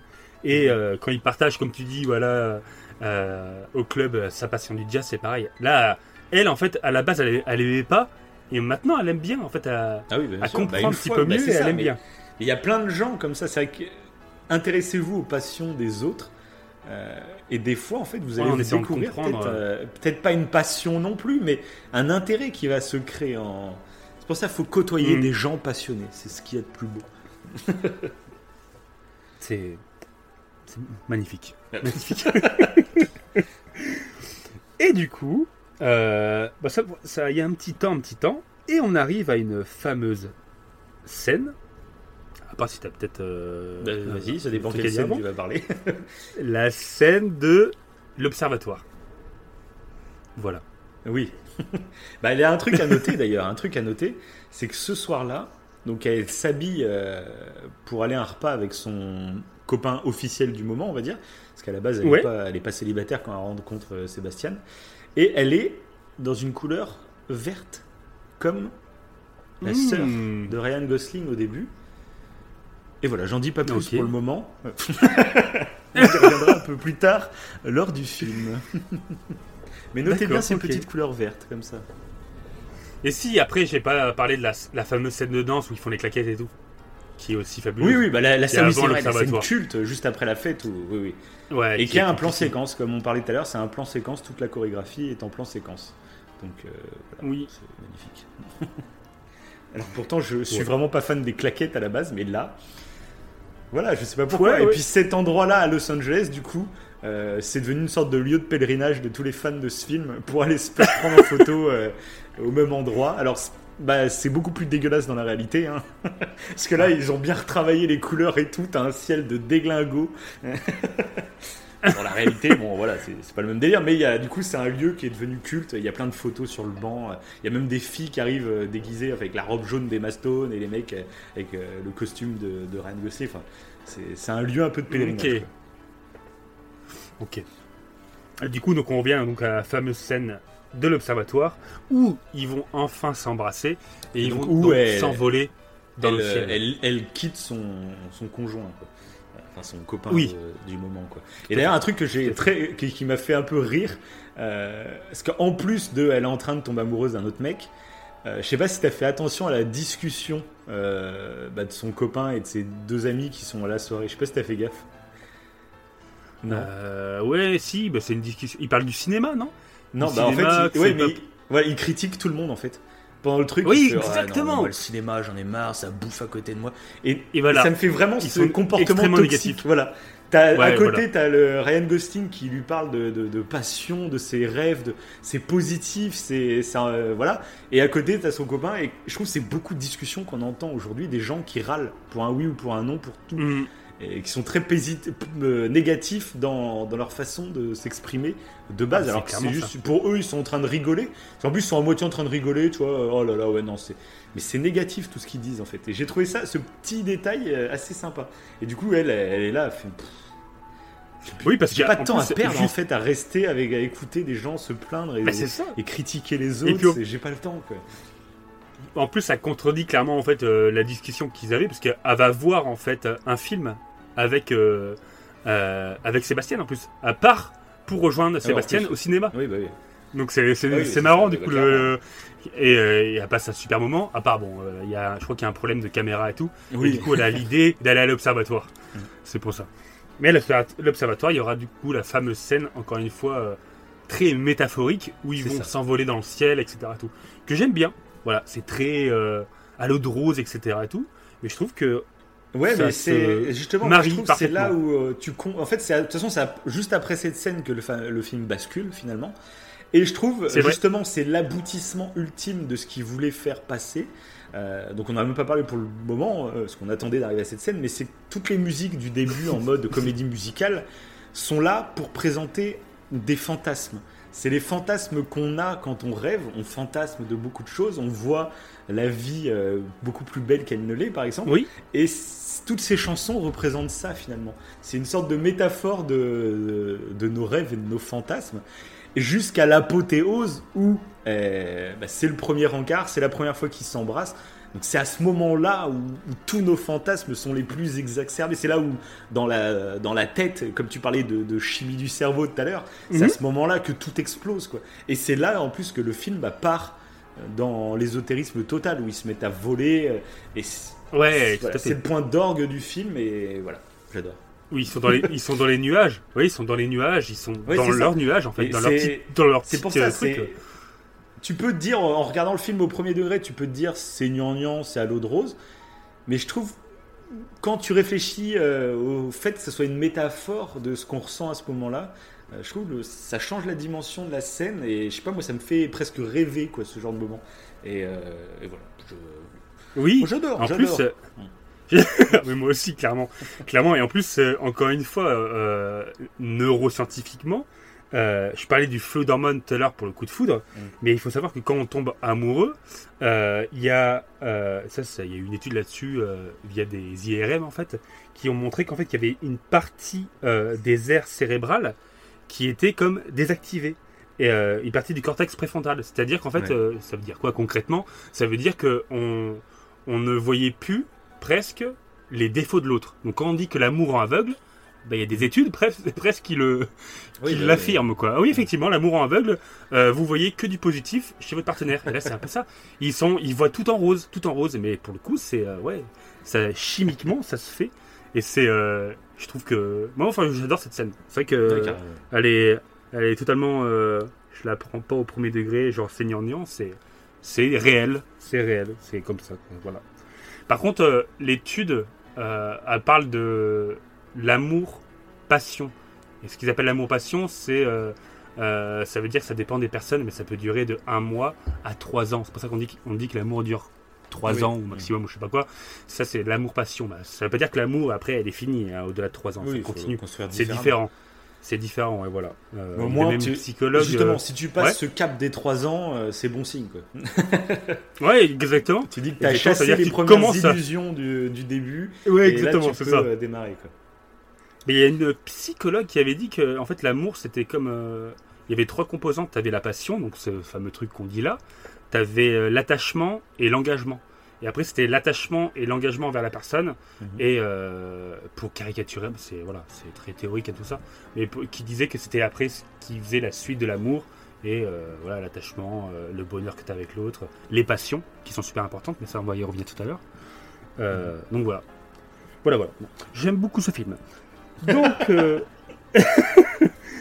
Et donc, justement, en parlant de passion, on va passer du coup à une nouvelle saison, on va passer à l'été. Et à l'été, il y a Mia qui commence du coup à écrire sa pièce. Une fois que voilà, le- euh, ils sont ensemble, c'est acté et tout, euh, bah, Mia a commencé à écrire sa pièce, elle a écouté Sébastien. Et au-delà d'écouter Sébastien, elle, elle s'écoutait même parce que euh, là, elle, a- a fait son propre projet, c'est génial quoi. Écrire sa propre pièce, euh, euh, enfin, en tout cas, je trouve ça génial. Elle se, se rapproche Mhm. de son rêve, en tout cas pour moi. Et, euh, et par contre, ce qu'on voit, c'est que Sébastien, lui, euh, il va rencontrer un de ses vieux potes, Mhm. et euh, en rencontrant un de ses vieux potes, il va accepter un travail euh, qui lui rapporte beaucoup d'argent. Et du coup, qui, qui est lié au jazz. C'est pas du jazz classique, on va dire, c'est du jazz électro. C'est un peu. C'est pas réellement. Nouvelle vague, quoi. Nouvelle vague de jazz, quoi. Ouais, c'est ça, tout à fait, ouais, voilà. Et euh, du coup, c'est intéressant à noter, c'est que parce qu'il entend en fait, euh, euh, à un moment donné, il entend que Mia parle à sa mère et sa mère pose des questions en fait. Elle est là, ouais, euh, elle veut savoir ce que fait du coup Sébastien de sa vie, d'où il a son argent. Et, et lui, bah, il écoute, il est dans, le, dans la chambre, donc il entend ce qui se passe. Et je trouve que c'est intéressant à noter pour la suite. C'est du coup, ça va l'influer. En fait, ça va influer son choix. À la base, il voulait pas forcément travailler avec son pote. Et il va Oui, aller du coup ça. au rendez-vous. Et voilà. Et quand son pote Bah là, lui c'est dire, ce qu'on bah, voit, tu vas c'est gagner euh, tant. Avant, il faisait passer sa passion avant tout. Et là, maintenant qu'il est amoureux d'elle, tu sens comme s'il mettait sa passion de côté pour, euh, pour Mm. elle, finalement, pour euh, leur vie de couple, pour être un peu plus normal, on va dire, tu vois. Et gagner, gagner sa vie, quoi, tout simplement. Ouais. Ouais, t'as l'impression que c'est un petit compromis qu'il commence à faire, mais qu'il le fait pas consciemment en fait. Il le fait, enfin, plus ou moins, il le fait, mais euh, voilà, il le fait. Et il, il, on- il le fait pas, euh, comment dire, avec. euh, Bah, si. Il le fait euh, très rapidement à contre-coeur, parce que dès qu'il commence à poser quelques, quelques touches sur le piano et qu'on lui dit non, c'est pas Ouais, comme ça, il trouve ça bizarre. ça directement. Et un truc intéressant dans le jeu des couleurs à ces- ce moment-là, c'est que les couleurs très ouais. unies de Emma Stone commencent à être désunies. Elle, avant, elle était tout en bleu, tout en jaune, et là, bah, si tu remarques, elle va avoir une jupe euh, d'une telle couleur et un haut d'une telle couleur. Là, c'est à partir de ce moment-là. D'accord. Et lui, Ryan Gosling, plus il va avancer dans ce groupe, euh, plus euh, ses couleurs de tenue vont s'assombrir. Jusqu'au moment où, euh, tu sais, il y a le photographe qui les prend en photo et tout. Oui. il en peut plus, il fait qu'est-ce que je fous là? Et ben là, il est tout en noir, carrément. C'est, il est noir, c'est tout noir. Et c'est donc- gé- c'est génial. ah oui, non mais c'est, je t'ai dit, les Ah. couleurs, c'est complètement fou. Ah oui, mais le mec il a travaillé sur les couleurs, je trouve ça. Et juste hallucinant. par exemple, bah, justement, on en vient. Donc, attends, on va en parler, ouais. Euh, donc oui, il a travaillé sur les couleurs euh, à fond. Mhm, Et, mhm. euh, et donc, donc il va rentrer dans ce groupe, mais euh, il va se. En fait, finalement, il a fait ça à la base pour, euh, pour comme pour plaire à Mia, pour lui dire bon, on va avoir une vie plus posée, comme ça, je vais t'aider dans tes passions, peut-être, euh, et moi, j'amènerai Ouais. de l'argent, tu vois. Mais au final, euh, ce choix fait qu'ils font que s'éloigner, en fait. Euh, Oui, et surtout qui- que en, Mm. en- en plus Mia ne décolle pas. Elle, elle Mm. décolle pas au niveau de son ses, ses- ses sketchs et tout, donc elle va arrêter son boulot. Donc Mm. ça va faire, euh, il va être encore plus euh, pas bloqué, mais il va sentir, il va se sentir encore plus responsable de financièrement du couple, Faut- parce qu'elle que arrête son boulot. de l'argent, et c'est ça. Et donc ouais, ouais, voilà, comme tu dis, c'est, ça devient, euh, ça devient la- l'argent du couple, quoi. Et c'est vrai que ça les éloigne. Et un autre truc aussi qu'on remarque en plus des couleurs, c'est que plus il avance dans ce groupe, plus les musiques qui, depuis le début du film, sont très justement comédie musicale, très euh, musique classique, les trompettes, les fanfares et tout le truc, et ben là, plus il avance dans le groupe, plus les musiques euh, s'industrialisent, plus les musiques euh, sont électroniques, on va dire. Ouais, Euh, ouais, Jusqu'à la ouais, ouais. chanson qu'il fait sur scène avec. euh, bah, le, le chanteur d'ailleurs, c'est John Legend, c'est un vrai chanteur euh, qui, Oui, qui existe vraiment. son, son fameux pote. Voilà, son fameux pote, c'est un vrai chanteur dans la vraie vie, quoi. Mais bref. Et, et du coup, bah, ils font ce morceau sur scène. Pour beaucoup, ça serait la consécration, tu vois. C'est la, la première scène avec du public, des groupies et tout. Et lui, t'as l'impression que c'est l'enfer presque. Il est en train de vivre sa pire vie. Et, euh, et c'est ça qui est intéressant avec les musiques, c'est ce qu'on parlait tout à l'heure. C'est tous les, une heure de comédie musicale qu'on a eu servaient un propos qui là commence à basculer. Et on devient dans, ce moment, ouais, c'est super industriel comme musique finalement. En plus, elle est pas, elle est pas nulle comme musique, moi j'aime bien, mais tu vois ce contraste quoi. Bah, en fait, et, et c'est ça que j'avais euh, vu. euh, et en fait, oh, bah, du coup, on passe en automne à ce moment-là, où justement Sébastien est célèbre et il fait du coup son jazz électro. Mais je trouve qu'au début, il est pas, il kiffe quand même euh, ce qu'il fait. Il est pas, au début, il est, il a commencé son boulot avec, euh, voilà, ça le faisait un petit peu chier de faire du jazz électro. Mais quand tu le vois sur scène et que Mia, tu sais, va euh, pour la première fois le voir sur scène et tout, il est plutôt euh, en train de kiffer quand il fait son jazz et tout. euh, Au euh, tout début, est, mais euh, dès qu'il, au tout euh, début. au tout début, mais dès qu'il balance le truc, même Mia, elle regarde, elle euh, elle s'attendait pas à ça, elle non plus en fait. Et Bah, c'est Mia en fait qui. bah, Ouais, et ouais, elle mais comprend c'est Mia que, qui, est- en fait, là, bizarre. il est sur scène, donc il fait, euh, il fait le mec souriant, mais qu'il l'est pas au fond, quoi. Euh, elle comprend quand il balance le truc électro. Et c'est pour ça qu'elle, là, dans, Oui. la- dans le public, on voit qu'elle fait, ah d'accord, en fait, euh, c'est pas ça sa Et passion. C'est exactement ça. Mm. Mais c'est et c'est pour ça qu'elle va bah, ça va être la cause en fait de leur engueulade. C'est ça. va Justement, ça sur je veux venir donc, dans cette engueulade, donc c'est là qui est très fort parce que bah, ils vont avoir cette fameuse scène où euh, euh, Mhm. bah, Ryan Gosling qui est tout le temps en tournée et bah là du coup il revient, il lui fait la surprise d'être là le soir pour leur préparer un repas. Au niveau des couleurs, c'est assez drôle euh, parce que Ryan Gosling du coup est à sa tenue totalement noire, mais il a juste une cravate jaune, jaune qui rappelle euh, son amour pour Mia et la couleur qui qu'il avait, et- enfin qu'elle avait et que lui commençait à avoir sur cette tenue qui, qui devenait de plus en plus jaunâtre. Là, il a la cravate au milieu de son costume noir, il a une cravate jaune, mais jaune pétant euh, comme sa tenue euh, quand ils se sont rencontrés à la soirée euh, du truc. quoi. Donc c'est ça qui est marrant de voir ce truc, comme si bah, il lui disait, tu vois, bon, je suis dans ma tenue noire, dans dans mes projets qui ne me vont absolument pas, mais j'ai envie de faire, tu vois, une sorte de pas vers toi. C'est ce qu'il fait en faisant en plus ce repas, tu vois.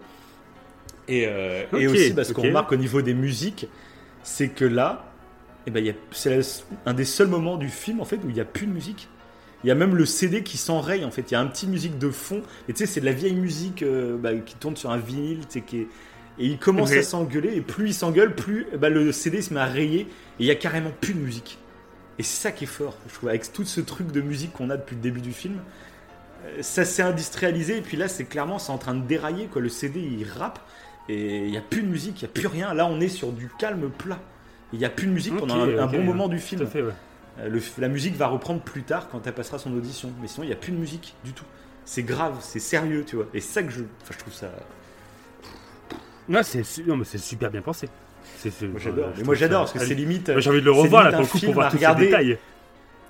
Ben, c'est ça, et puis c'est les limite couleurs. un film, je trouve, qui est super pratique pour expliquer des choses aux gens, parce que euh, ce travail des couleurs, ce travail des musiques, on peut le retrouver dans d'autres films, mais moins appuyé, euh, beaucoup plus discret, euh, où ça t'influence tes émotions sans que tu t'en rendes compte, en fait. C'est c'est de l'inconscient, en fait.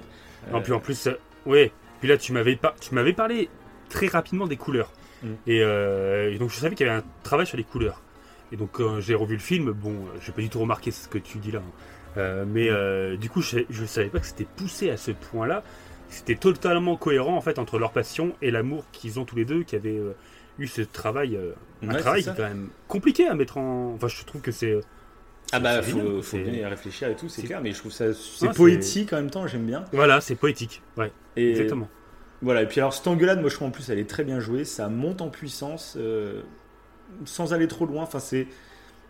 Et puis ça fait bizarre, Oui. comme, comme tu es habitué à cette bonne ambiance, et justement euh, à ce ton très bon enfant et très à l'eau de rose, quand ça s'engueule, quand la musique s'arrête, eh ben, c'est comme un retour à la réalité. Tu retombais sur Terre, tu t'étais envolé, tu, tu dansais avec eux dans les étoiles, c'était magnifique, c'était génial. Et là, bam, c'est retour à la réalité, euh, les gars. Voilà. Et l'effet, moi, sur moi, a marché à la, à la perfection, quoi. Ouais, je- limite, j'avais après leur, euh, leur engueulade, j'avais l'impression que je m'étais pris une baffe en pleine gueule, en fait, comme eux, quoi. Et euh, j'ai fait bravo, bravo. Se manipuler mes émotions comme ça, c'est parfait, quoi. Ah oui, non, mais oui, c'est sûr. Moi, ça m'a rappelé clairement des moments que j'ai vécu Oui, bah en plus, Euh, c'est ça. avec euh, mon ex-partenaire. Donc, euh, Mm. c'était. euh, En plus, ouais, tu as regardé à peu près dans, dans cette période. Ah, mais c'est ça, c'est ça que j'ai regardé à peu près après. Et ça m'a rappelé des moments comme ça où ça montait. euh, euh, euh, bon, ça montait. Ah, on se, on se balançait des poils sur la tête. Ah, tu mais l'as on- tuée. Elle est, elle est dans le jardin, là. tu- Oui, oui, bah, elle est dans le jardin, ouais. Bah, euh, c'est moi, Xavier Dupont de Ligonnès. Ah Quelle horreur. Non, non, restons sérieux. Là, on, on- on dérive dans des blagues qui sont, euh, qui sont, qui sont limites. Et donc, euh, Non, mais ouais. à partir de cette euh, engueulade, un truc qui est très marrant aussi à noter, je vais enfin vous délivrer cette clé de compréhension euh, que je file rouge depuis le début de, de l'émission, c'est que là, bah, tu remarqueras aussi, il y a beaucoup de teintes de vert qui s'imprègnent dans la vie et dans les scènes de Mia. Ce fameux vert qu'elle avait le jour où elle a rompu avec son, son con- copain de l'époque, et euh, la même Mhm. couleur verte euh, qu'avait la sœur de Sébastien au début du film quand ils se sont engueulés. Comme si le vert symbolisait euh, l'engueulade, la rupture. Voilà, c'est un petit détail que je trouve qui est, qui est marrant à noter parce que tu l'as dès le début du film, ce vert, euh, pendant qu'il s'engueule avec sa sœur. Et sa sœur est habillée de vert. Voilà. Et donc chaque moment, dès qu'il y a du vert, c'est plus signe de... Voilà, de... Alors pourquoi le vert? C'est après c'est c'est les codes couleurs le vert je sais pas pourquoi lui ça lui comme si ça pourrissait Ouais, une relation pourrie je ne sais pas je sais pas pourquoi le vert Ah, mais c'est un truc qui est marrant ouais. à noter quoi voilà Ok, ok. Ouais, puis si en plus là, on en revient sur, sur le point qu'on disait tout à l'heure, c'est que il va clairement, bah, Sébastien va dire, mais non, mais si j'ai choisi de faire ça, c'est pour nous, c'est pour Voilà, machin. c'est alors que reproche, c'est elle, euh, ouais, voilà. Mm. En fait, et c'est comment, c'est commence à être les reproches euh, de j'ai fait ça pour toi. euh, C'est ouais, ça. et tu, tu, tu le voilà, pire truc, tu- ça, ouais, C'est ça, ouais. C'est Et ça qui est problème. bien dans ce film, c'est qu'à la base, quand ils prennent leurs décisions, euh, tu dis que c'est pour le bien de leur couple. C'est oh, c'est bien ce qu'il fait ça. pour elle ou c'est bien ce qu'elle fait. Euh, T'as l'impression que c'est bien et tu te rends compte, euh, plus ça avance, plus ça, ça les a éloignés en plus. Et plus il y a une sorte de rancœur qui s'est. euh, chacun de leur côté, ils ont leur petite rancœur, tu vois. Et, euh, Ouais. et ça finit par exploser au bout d'un moment. Ouais, et surtout qu'en plus, là, c'est une euh, engueulade qui est quand même assez forte, parce que du coup, Mia s'en va en pleurant, parce qu'elle voit Mm. que. Elle essaye, pour elle en plus, quand elle a fait ça d'un bon sentiment, quand elle lui dit euh, que c'est pas ce qu'il aimerait faire, c'est pas vraiment son projet, Oui, oui. parce que euh, il a carrément abandonné son projet. euh, Pour elle, en fait, Ah elle bah, pensait qu'il allait faire ça pendant un certain temps, puis après euh, euh, bah, monter sa, sa, sa propre, son propre club. Et là, il a complètement oublié le sujet. Quoi. Et, ça, et puis en plus, de ce fait, il se voit même pas. Donc c'est vrai qu'elle-même, leur relation de couple, elle est mise de côté. En fait, tout est mis de côté. C'est ça. Du coup, elle s'en va. Et le pire, c'est que là, donc tu parlais de la scène où il est tout en noir euh, et qu'il est pris en photo. Donc c'est juste après la, la, Mhm. la- l'engueulade, justement. Oui, c'est ça, ouais, c'est ça. ouais. Et en plus, c'est là loupe, où il va rater. Ouais, il va, il va la- bah, louper l'audition. Enfin, pas l'audition. Mais la, sa première représentation, premier- carrément. voilà, sa première représentation. C'est un truc de ouf. C'est ça. C'est ça. Puis en plus, elle est vraiment pas bien. hein, parce que Ah bah tu m'étonnes. C'est- Mais c'est horrible. T'imagines, c'est horrible. Ouais. Ta première représentation et ton copain il oublie. Quelle horreur. Ouais, il oublie. Puis, Et elle, puis elle doit le faire parce que c'est comme ça. Elle a loué le théâtre, elle est obligée de faire sa représentation. C'est ça. Mais c'est, ça doit être horrible. Et puis en plus, en bruit de couloir, t'entends des gens qui se moquent de sa Mais là, représentation. ça m'a trop C'est fait penser, euh, genre euh, sur internet, les haters. les haters Ouais, qui mais- disent des trucs ultra violents. la Ouais, meuf, elle vient de la fenêtre. euh, elle ose se montrer et tout sur scène. Et, mais en plus, c'est un truc qu'elle a créé elle-même, donc elle, elle se met un peu à nu devant les gens. Puis t'en as, tu sais, par derrière, euh, qui se moquent. Enfin, La violence gratuite. Donc, euh, Ouais, et, et ce qui est intéressant à noter, en plus, c'est que euh, le, cette représentation, elle avait déjà faite juste à Sébastien, à un moment plus tôt dans, dans le film. Mhm. Et il me semble qu'ils avaient parlé justement de cette fenêtre-là. Mais lui, il adorait en fait. Sébastien lui avait dit non, mais c'est génial, c'est génial ce que tu fais. Mhm. Donc je pense, en plus, quand elle a entendu la critique de. euh, enfin, moi je l'ai vu comme ça. Quand elle a, a entendu les critiques bah, de ces pseudo-haters euh, oui. cachés, là, je sais plus, dans les couloirs, elle a dû se dire. euh, elle a- cette euh, colère qu'elle avait contre Sébastien, elle a dû grandir parce que Ouais. c'est Sébastien qui l'a poussé à faire ça. Et ça. là, gros, euh, euh, elle se dit, euh, c'est sa faute. euh, oui, oui, c'est ça. Voilà, exactement. Et du coup, c'est pour ça que ça va être la rupture à ce moment-là. Parce que là, bah. Elle retourne chez euh, ses parents. il- Voilà. Euh, elle retourne chez ses parents, c'est malheureux. et, euh, et lui, bah, il comprend pas trop ce qui se passe. Enfin, il comprend que c'est fini, hein, je pense, quand il la voit partir. et du coup, euh, on arrive à la. On aura fait bah, une année, quoi. On fait tout un, tout un Mhm. cycle. On arrive, du coup, re en hiver. Cinq- Ah non, même pas, parce que c'est 5 ans plus tard. Ouais. Euh, Non, mais non, cycle, encore. Il y a la fameuse audition quand même. Et non, bah, la fameuse aussi. Ça, avant Mais c'est oui, bien sûr. C'est juste après euh, leur engueulade finalement. C'est juste après qu'elle fasse sa représentation. Il y avait une femme Et non, c'est 5 ans plus tard. Non, non, non, non, non, non. T'inquiète pas, je- j'en suis sûr. C'est juste Euh, quand elle fait sa, représent- quand elle fait Euh, sa je représentation. Je suis sûr, certain, certain. Il y a pas. c'est juste quand elle fait sa représentation. En fait, il y avait une femme qui était présente dans la salle qui la repère et du Oui, coup ils à sont séparés et euh, il reçoit son coup de téléphone sur le fixe en fait qu'ils avaient, mais elle, elle est partie du coup et c'est pour ça qu'il va la retrouver euh, à ce moment-là.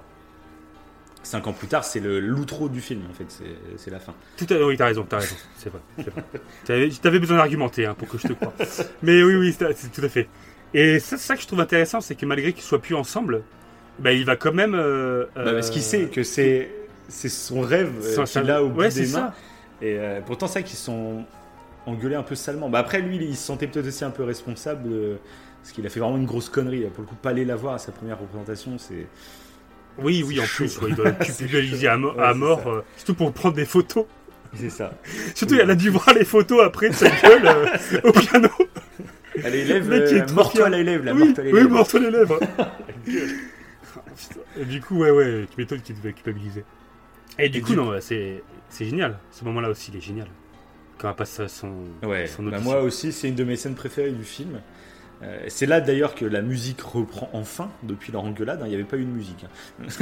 Et là, la musique Oui. revient parce qu'elle est en train de retoucher ses rêves finalement. Et en plus, cette chanson, euh, moi j'adore.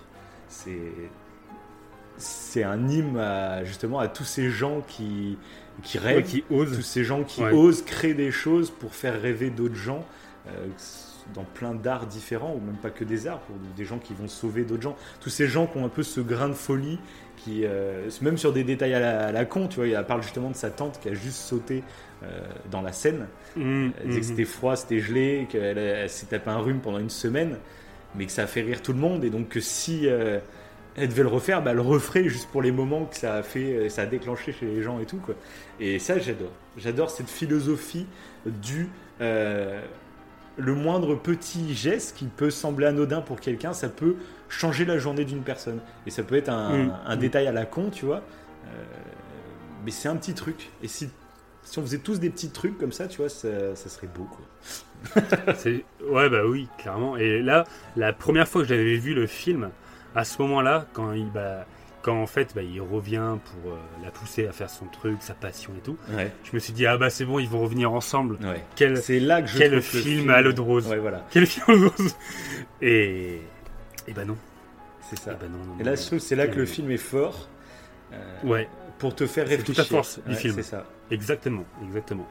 Et c'est pour ça que je disais, tu vois, On sent que Damien Chazelle, il a mis son cœur dans ce film. Parce que je trouve que tous les détails sont parfaits. Jusqu'à cette conclusion où tu pourrais avoir la tentation de. Tu vois, il revient euh, finalement, ça y est, t'as ton audition. Et c'est ce qu'il va faire. Oui. Ils vont se remettre à la fin et puis ça va être une belle histoire d'amour. T'as la tentation, je pense, de le faire. T'y penses. Tu te dis, oh, comme ça, ça, ça sera gentil à la fin. Mais non, il va chercher autre chose. Et moi, j'adore la fin, quoi. Mais c'est ce qui fait tout l'intérêt du film. Je pense Ah que de oui, toute façon, c'est Voilà, donc on, on va en parler évidemment. Pour ceux qui n'ont pas vu, eh, les gars, c'est c'est quoi, euh, c'est quoi la suite? Ah bah, faut aller voir le film. Donc là, on passe à Marriage Story. Euh, du coup. Euh, non, ouais, c'est c'est génial parce que du coup, on, on se rend compte que Mia est devenue célèbre, pour le coup. Bah déjà, mais ce qu'il parce- faut dire, hein, mais ce qu'il faut dire, le mec il en parle et puis il passe direct. C'est ce qu'il faut dire, c'est que du coup il décide de rompre. Euh, au lieu de se remettre ensemble comme on a l'impression qu'ils vont être, il décide de, rompre Oui, il décide de rompre. parce que lui il Oui, se rend compte que bah, il va pas pouvoir de toute façon la suivre en France, etc. Et puis il se rend compte qu'ils ont ces divergences qui font que que ça ne peut pas coller finalement. Et du coup il décide de rompre et c'est ça un peu, je trouve, euh, la surprise un peu du film aussi quoi. Que Mm. ça se termine pas comme on aurait pensé et ils prennent cette décision là. Ouais, ils prennent la décision d'arrêter, ouais. Parce que euh, ils se rendent compte euh, que s'ils restent ensemble, en fait, ils vont empêcher euh, l'un ou l'autre, ouais, il y l'autre en a un qui de- va être obligé de mettre Ouais. de côté sa passion. Quoi. sa passion. Et c'est ça que je trouve génialissime. C'est ça. C'est ça que je trouve euh, géant parce que c'est c'est le cas, je pense, pour beaucoup de relations. C'est que et moi, c'est ce que j'ai vécu du coup avec euh, euh, mon ex, mais elle euh, aussi. hein. Euh, Ah oui, oui. C'est que on on, on s'est perdu en tant qu'individu. En tant que euh, on, on était très heureux en couple, hein, ça c'est Vous pas, étiez pas un couple, On est très heureux. vous étiez à deux, mais, Mais- euh, chacun voilà. tout seul, ça marchait Chaque- plus, quoi. ch- tout seul ça marchait ouais voilà Euh, euh, du coup voilà donc je regrette pas ce que- ce qu'on a fait parce qu'on est resté quand même Oui, bien 10 ans sûr. ensemble donc c'est une grosse relation mais euh, du coup voilà donc je regrette pas c'était on était heureux au moment où on l'a fait et tout mais c'est vrai qu'on s'était et on s'en rend pas compte en fait sur le coup et je trouve que le film Oui. explique bien ben, il y a des études maintenant qui en parlent tout mais bon euh, je trouve que le film là-dessus c'est génialissime et c'est que tu te rends pas compte et tu te rends pas compte au fait que voilà chacun se Mais c'est ça qui est beau, c'est pour ça qu'on voulait bah, parler de ce film pour les ruptures amoureuses. C'est que justement, Oui. euh, bien sûr, quand, euh, quand tu tombes amoureux, tu penses pas à tout ça, mais justement, de toute façon, la vie est faite d'épreuves qui nous font grandir, on va dire. Et ce film peut aider. Moi, je trouve que c'est un film qui est bien regardé quand, quand tu viens de casser, quand tu viens de, de, bah, de rompre Ah oui. par exemple, ton premier amour ou truc comme ça. C'est un film, je trouve, qui te fait réfléchir à des choses, qui te fait relativiser la séparation aussi, et qui, euh, qui peut te faire voir du positif finalement dans la séparation pour essayer de comprendre ce qui s'est passé, au lieu de que ça envenime, tu vois, les choses et que ça parte en live, parce que euh, c'est Mhm, bien de comprendre qu'il y a des histoires, je trouve, qui euh, qui sont fortes, mais qui sont faites presque pour durer qu'un certain temps, tu vois, presque. Euh, exact ouais que bah, là, ça. les deux, tu vois, Mia et Sébastien, euh, s'ils s'étaient pas rencontrés, je trouve aucun des deux ne ferait de sa passion. Et ils ils se sont rencontrés, ils se sont aimés passionnément, ils ont vécu un moment euh, ultra fort, euh, mais ils n'étaient pas faits pour vivre ensemble toute leur vie, tu vois, ils avaient, euh, ça collait pas. Mais leur rencontre n'a pas servi à rien, leur rencontre euh, les a fait évoluer tous les deux, quoi. Et ça que je trouve voilà. beau, c'est la Et sagesse un peu du film, quoi. Tout à fait. Et en fait, c'est quand j'ai euh, après, parce que je l'ai vu du coup presque euh, pas longtemps après la rupture, euh, et c'est Mhm. exactement ce que j'en ai tiré du film. Et c'est pour ça que Ouais, bah ouais. on peut le voir. de toute façon, après rupture, n'importe quoi, on peut le voir. C'est pas un film forcément qu'on doit regarder après une rupture. hein. Vous pouvez le voir maintenant. Non, mais je trouve que ça fait du bien, ça fait partie de ces films mais ouais, qui font mais du ça, bien. Voilà, exactement. Ça fait du bien, c'est positif. En fait, tu te rends compte que c'est pas parce que tu tu es dans une rupture amoureuse que c'est la fin du monde, même si c'est difficile sur le coup, évidemment. Sur le coup, Euh, en fait, c'est Oui, une aventure Justement, qui c'est bien d'avoir des, c'est bien d'avoir des films qui servent de aventure. béquille dans ce genre de moment où c'est dur. C'est ça qui est intéressant. Voilà. Et c'est ça, euh, pour moi, euh, et c'est comme ça que je, ouais, que je conçois ma relation que j'ai eue maintenant, c'est que ça a été une aventure, j'en ai été bénéfique, mais c'était une aventure qui était finie. Voilà, c'était fini, il fallait que ça s'arrête. Mais c'était une aventure qui était utile. Et, je- et je trouve que ouais, le film, c'est ça qui est parfaitement représenté. Tu le disais, c'est que les deux, ils font pas du sur place. Ils vont Oui, à deux sûr. avancer vers leur passion. Et à un moment donné, en fait, c'est comme si c'était fini. Et en fait, au lieu euh, de continuer Ils ont à avancer vers leur le maximum ils sont dans un mur. l'un de l'autre. Voilà. Et après, ils sont obligés d'arrêter pour euh, parvenir à leur passion. Et c'est ça qui est, Mhm. euh, qui est brillamment, euh, brillamment fait dans le film et qui est, qui est dans la, dans la, enfin, c'est dans la vie réelle aussi, c'est la même chose. Quand vous avez des passions, faut les vivre à fond. Et, euh, et je pense que c'est pour ça aussi euh, qui est intéressant euh, par rapport au film, c'est que si vous avez une passion, continuez à la faire. Je pense pas que ça, des fois, ça vaut le coup de lâcher une passion qui vous tient à cœur pour une relation Tout à amoureuse. Essayez d'allier les deux. Je pense que c'est aussi l'idée du film, c'est que la passion elle est importante parce que euh, une passion ça reste à vie, alors qu'une relation tout peut se passer. Malheureusement, rien n'est permanent et ça peut se terminer euh, pour X raisons. C'est ça. Alors qu'une passion, vous pouvez la garder. Faut pas être dépendant du- de la relation en fait, mais dépendant de la passion, je pense que c'est mieux. Et peut-être En en, gros, c'est le réflexe qu'on a. C'est le réflexe qu'on a en chaque début de relation. En plus, c'est de, bah, comme tu disais tout à l'heure avec le coup de foudre et tout. euh, bah, comme tu dis, Ah pendant trois ans, on est On totalement même pas euh, accro à la personne. C'est limite de la drogue. hein. Et, euh, Et, et bah, du coup, c'est- on a tendance à, euh, à mettre beaucoup de choses de côté, beaucoup, à faire beaucoup, beaucoup de compromis à cette période-là pour, Mhm. euh, bah, pour tout donner à la personne en fait de, auquel on tombe amoureux. Et c'est là, et c'est pas pour dire que genre, parce que c'est très beau de se dire je m'abandonne totalement à quelqu'un, c'est beau, c'est romantique, c'est voilà. Mais il faut essayer d'avoir ce recul de se dire, bah justement, si Ouais. si c'est beau, si c'est si t'es amoureux de cette personne, ce que tu as envie, c'est peut-être d'essayer de construire quelque chose dans la durée en fait finalement, et du coup de Mm. mettre des bases dès le départ en fait, que les bases soient solides pour faire tenir l'édifice de l'amour. c'est génial. Non mais voilà, Ouais, je pense qu'en fait il faut y penser dès le départ, même si dès le départ t'as envie de, de, de- T'as envie de tout, t'as envie oui. de. Je m'en bats les couilles, je, je, je faisais ça tout le temps, mais je m'en fous maintenant, j'arrête parce que je veux me consacrer qu'à elle ou qu'à lui, tu vois. Et Ouais, je m'en fous. Faire, Alors que non, dès le attention à ses départ, choix. Ouais, dès le départ, c'est bien d'en parler, d'être euh, et puis surtout, surtout un des trucs les pires, moi, pour moi, mes expériences avec euh, une ex aussi, c'est euh, au début de relation, quand tu es dans la phase finalement de, de séduction et donc de drague, t'as tendance, bah, soit à cacher euh, des trucs que t'aimes faire parce que peut-être t'en as un peu honte, peut-être que truc comme ça, ou peut-être que t'as envie de faire croire que tu aimes des choses qu'elle elle aime. Tu vois, tu vois un peu ce Mhm. délire. Tu te ouais. changes, tu te changes pour essayer de plaire à la personne en face. Et ça, Oui. c'est. C'est, c'est le réflexe qu'on a tous envie de faire. Et je trouve que c'est mieux. Moi, je préférais, tu vois, la prochaine euh, fille avec qui je sors, je préférerais euh, que dès le départ, elle me dit, euh, par exemple, je, bah, j'aime pas euh, le cinéma, par exemple. J'aime pas le cinéma, moi, ça me parle pas du tout. Je préfère qu'elle me le dise de base. Comme ça, moi, ça me plairait Oui. justement d'essayer de lui faire apprécier, pourquoi pas. Ou que dès le départ, je sais que ça, ça te plaît pas, donc ça, on le met de côté. Et euh, moi, je le fais de mon côté. Par contre, je garde ma passion, tu vois, du cinéma, je le garde. Mhm. Euh, mais que dès le départ, ça soit clair. Parce que imagine, elle me dit dès le départ, ah ouais, moi aussi, j'adore, ah, j'adore les mêmes films que toi, c'est génial. Et à bah, chaque fois qu'elle y va, c'est une horreur pour oui, elle. voilà. Et à chaque fois, pendant trois ans, et bah, toi, tu as l'impression que vous faites des sorties qu'elle l'adore, alors qu'elle, elle se force à chaque fois. On en avait parlé dans l'émission de. De Oh I Meet Your Mother, euh, avec la fameuse théorie Oui, de l'olive. avec l'olive. Il y a une ça. fameuse théorie qui dit que la première fois, donc c'est Marshall et Lily, deux personnages de la série, qui disent que la première fois qu'ils ils ont eu leur premier encart, ils ont été manger une pizza. Et Marshall, euh, pour faire plaisir à Lily, comme c'était le premier encart, euh, quand elle lui a demandé est-ce que je peux prendre ton olive, et ben Marshall il a dit oui vas-y mange-la, euh, j'aime pas les olives de toute façon. Et du coup, dix ans après, et ben il en voulait à Lily parce qu'en fait il adore les olives. Il n'osait pas lui dire qu'il aimait les olives. C'est trop bien. Et du coup, C'est tellement. J'adore cette théorie parce que c'est tourné du coup à l'absurde parce que c'est juste une Ah, petite olive. Euh, mais, mais je trouve que c'est tellement parlant en fait. C'est tellement vrai. Bah oui, si oui. dès le départ, pour plaire à quelqu'un, et ben, tu caches qui tu es vraiment, et ben, soit tu vas jamais lui oser lui dire parce que tu vas dire le mec il va changer d'un coup, je sais pas quoi, mais tu vas du coup nourrir une sorte de ressentiment qui va. Il va pousser Oui. petit à petit en fait, jusqu'à ce Mais que ça plus, explose quoi. Mais c'est c'est- c'est ça, en plus c'est des compromis. euh, parce que là, peut-être vous êtes content, vous dites mais non, moi je fais pas ça et tout. Mais on Ah, se rend pas c'est compte. c'est C'est beaucoup plus dur, c'est ça. C'est C'est pour en ça fait, que c'est bien d'en parler, c'est pour ça fait d'en- sous d'y le coup réfléchir. d'émotion. ouais. Ouais. c'est le ça. coup- sous le coup d'émotion et tu te rends compte après coup. Mais une fois que tu l'as fait, et tu dis ah maintenant que je me suis engagé à faire ça, euh, bah, tu passes un peu pour un demeuré. Si tu dis euh, si tu dis bah non en fait euh, c'est différent. Une fois que tu t'es engagé à faire un truc, bah, c'est compliqué de revenir en arrière. Et tu Ouais, te rends pas ça, compte. ouais. C'est insidieux, tu le fais.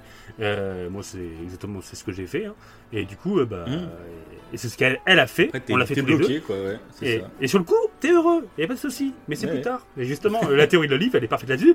C'est Ah plus tard quand tout va mal que tu dis, tu te rappelles au début de la relation, ça faisait que deux mois qu'on était ensemble. C'est le pire truc en rupture, ça. Tu Ah, te rappelles des, euh, des reproches de- des années avant. Mais euh, Il y en a qui notent tout. Hein. T'as l'impression qu'il y avait un bloc-notes sous l'oreiller. qui notait toujours sur son téléphone depuis le début. Donc elle a fait ce compromis. Tu te rappelles on le fait ce 9 compromis. juillet 2009 Truc horrible. T'as la date, l'heure et tout. Quand tu m'as pas laissé passer euh, à la file d'attente de Disney, ce qui qu'un rapport. Ah mais voilà, ce- ce- ouais, c'est vrai que ce- c'est euh, bon. Du coup, on va, je pense qu'on va, on va, on va en venir à la fin justement, euh, qui explique Oui, bah, parfaitement ça, je trouve. Euh, du coup, bon, voilà, on se rend compte que Mia, du coup, est devenue une actrice célèbre. Elle est mariée avec un autre homme. Elle a carrément une petite fille. Donc là, c'est clair et net, Mm. c'est fini. hein. Parce que tu Et dois- là en aussi, fait, tu un truc qui est très intelligent. Un truc? Ouais. Un truc qui est très intelligent à ce moment-là du film, je trouve, c'est qu'au tout début, bah, son copain, on nous le présente justement euh, comme un homme qui n'a pas l'air intéressant, comme je disais, il- il- la seule discussion qu'on l'entend, il est en train de critiquer des gens, voilà. Donc, on nous le présente comme quelqu'un de très négatif parce qu'on est dans le film un peu à l'eau de rose, tu vois. Le film, euh, voilà, le mec est calé, c'est méchant, il est pas gentil, il est, il est pas intéressant, et du coup, Oui. elle va rejoindre Oui, tu son veux- amour. Où tu veux en Et que à la Ouais. fin, à la fin, ce que j'ai trouvé super cool, c'est que son nouveau mari, on va dire, mais il a l'air euh, Il top. paraît en très, fait. très bien. Il est très souriant, il est très. euh, dès qu'elle lui demande on va faire quelque chose, il fait oui, pas de souci, on y va. Il, je vais te servir, je vais te, ch- je vais te chercher des verres. Enfin, il a l'air très cool en fait, son nouveau mec. C'est ça que j'aime bien dans ce détail. Il le présente pas comme le connard avec qui elle est maintenant. Tu vois, c'est un nouveau mec qui est très très Oui. bien. Euh, voilà. Et ça, je trouve ça intéressant aussi. Bah, et bah, ça m'a rappelé en fait que au moment où juste avant en fait la saison précédente, enfin 5 ans avant, où ils annoncent en fait qu'ils vont arrêter, je Mhm. pensais en fait qu'ils allaient revenir ensemble quand même. Genre mais plus tard, tu vois. Et là, quand j'ai vu qu'elle était mariée avec un gars, d'accord, mais carrément qu'elle a une- un enfant, je me suis dit, ah non, en fait, ils sont, Mm. c'est fini, là, ils sont plus jamais ensemble. Ah oui, oui. Et ça m'a fait choquer, ça m'a choqué sur le coup.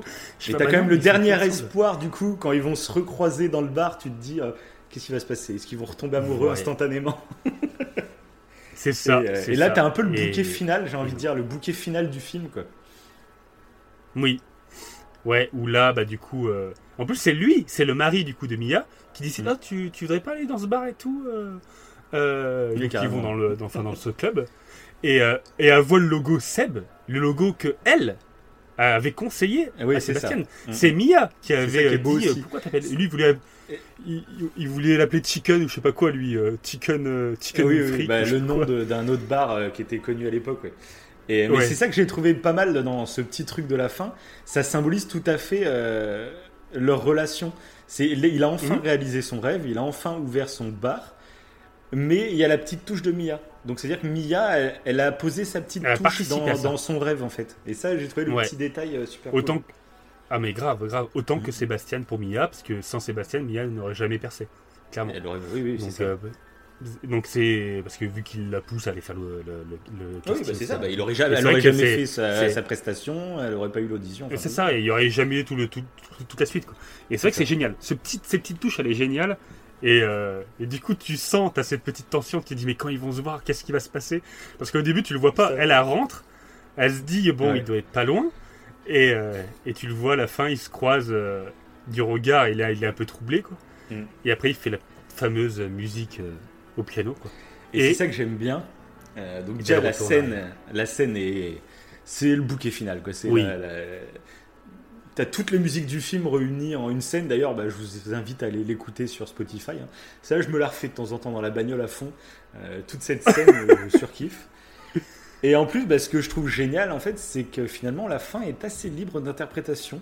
Euh, chaque fois que tu demandes aux gens qui ont Mhm. vu le film, chacun ont un peu leur, euh, leur avis sur la fin. Et ça, j'adore dans ce genre de film, quand chacun euh, conclut euh, quelque chose. Ça. Ah bah, bien sûr. Façon, oui, euh, comme on vient de dire, les, les trucs les plus profonds arrivent dans la deuxième partie du film finalement. Donc, Donc si vous l'avez pas vu, pas vu, regardez-le. Ah oui, c'est clair. si vous l'avez pas vu, regardez-le. Mais ouais, j'adore cette scène. Enfin, cette scène finale, elle est, elle est géniale. Parce que du coup, toi, t'as pensé quoi du coup? Enfin, pour toi, c'est, c'est quoi ton interprétation de, cette scène, Alors, cette scène finale ce qui est assez ouf, c'est que j'ai, avant de le revoir là il y a quelques jours, euh, j'avais une idée de la fin. Et c'est vrai qu'en la regardant, eh ben, mon idée est devenue plus nuancée. C'est ça qui est fou. que même moi, j'ai changé un peu d'avis. Ben, Parce qu'avant, je me rappelle que l'avis que j'avais, c'était que lui, à la fin, il disait euh, qu'il aurait, euh, qu'il aurait pas dû donc accepter ce, ce, ce job, qu'ils auraient dû vivre de leur passion tous les deux dès le départ. Et peut-être qu'en vivant tous les deux leur passion, euh, et qu'ils l'auraient beaucoup plus suivi euh, en allant à Paris, tout ça, euh, bah, ils auraient pu Mhm. avoir une vie plus heureuse. C'était mon truc. J'avais comme l'impression que lui, finalement, il, pas qu'il regrettait, mais qui, voilà, il avait cette nuance de se dire, j'aurais peut-être pu sacrifier plus de choses pour t'accompagner finalement. Et alors que elle, pas du tout. Et, euh, et ce qui confirmait un peu cette théorie, c'était le fait qu'à la fin, dans le générique, on l'entend chanter la fameuse chanson euh, City of Stars. Euh, qu'au début, on voit Gosling qui la chante tout seul. Au milieu du film, il la chante à deux. Et à la fin, elle, il y a que elle qui la chante. Et euh, en plus, elle la chantonne genre en murmurant. Elle fait pas les paroles, elle, elle chantonne, Ok. euh, voilà, comme si elle se rappelait d'un bon souvenir, tu vois. Et lui, il est plus sur le morceau. Donc euh, voilà, j'avais un peu cette sensation que lui est un peu plus euh, triste, on va dire, alors que elle euh, l'a beaucoup mieux accepté. C'est un peu le, voilà, le, mais ça, ça apportait cette nuance, tu vois, ce, ouais, cette nuance qui fait Alors que moi, que il- le film ne te dit pas qu'est-ce qu'il faut faire ou qu'est-ce qu'il ne faut pas faire. Le film est juste là, tu vois, pour te faire réfléchir sur Ouais. sur plusieurs situations en fait, quoi. Ouais, alors que moi, la première fois, ma première interprétation, j'avais l'impression que c'était la vision de Mia, moi. C'était Ah bon Mia, en fait, qui imaginait tout ça. Ouais, la Ah bon première fois que j'avais. Ouais. Ah, La toute alors fois. que moi, non, pour moi, c'était Ryan Gosling qui, euh, euh, qui, en faisant le morceau, c'est comme s'il lui racontait une histoire, tu vois.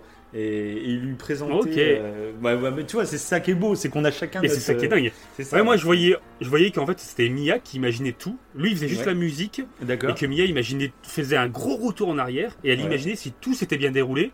Bah, elle aurait peut-être eu un enfant avec lui. On les voit, on le voit peindre une maison ensemble et tout. Bah on oui. voit en fait qu'ils ont un truc édulcoré et magnifique. Euh, et, euh, et après coup, bah, en fait, elle revient dans la réalité et elle se dit bon bah tout ça c'était euh, c'était c'était ma première interprétation. hein. C'était Ouais. un doux rêve, mais maintenant elle est heureuse là où elle est et elle décide de de s'en aller parce que ça l'attriste un peu et autant que lui ça l'attriste. Je l'avais vu comme ça en fait. Mhm. La première fois c'était ça et c'est pour ça qu'elle partait parce que ça l'attristait un peu, mais euh, qu'elle était heureuse euh, où elle en est maintenant quoi. Ouais, ouais.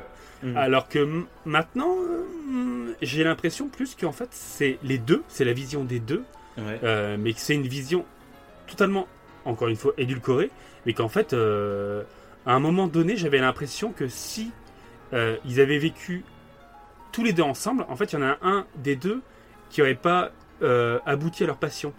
Euh, parce que dans leur, euh, dans leur flashback, euh, on, les, on les voit du coup ensemble, avoir une maison, avoir un enfant et tout, mais il me semble pas qu'on voit que Mia est une actrice célèbre, et on le voit pas lui avec Oui, son c'est bar. ça. Peut-être que les deux, euh, les deux n'auraient pas Ils atteint ont- leur rêve.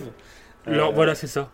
C'est comme ça que je l'ai vu pour la fin. Qui est, Ouais, ouais, ils auraient atteint soit le couple, chose. soit leur ouais, rêve. C'est vrai, ouais. Mais c'est vrai, ouais. Parce que là, moi, j'ai fait Alors- plus gaffe. Quand je t'ai dit ma, deux- ma impression de, l'autre jour, de ce jour-là que je viens de voir, déjà, il y a le Ouais. fait qu'il refuse de jouer pour le groupe. Donc, dès le départ, en fait, euh, il va pas essayer Oui. de gagner de l'argent. Il va continuer à vivre un peu comme il fait, tu vois.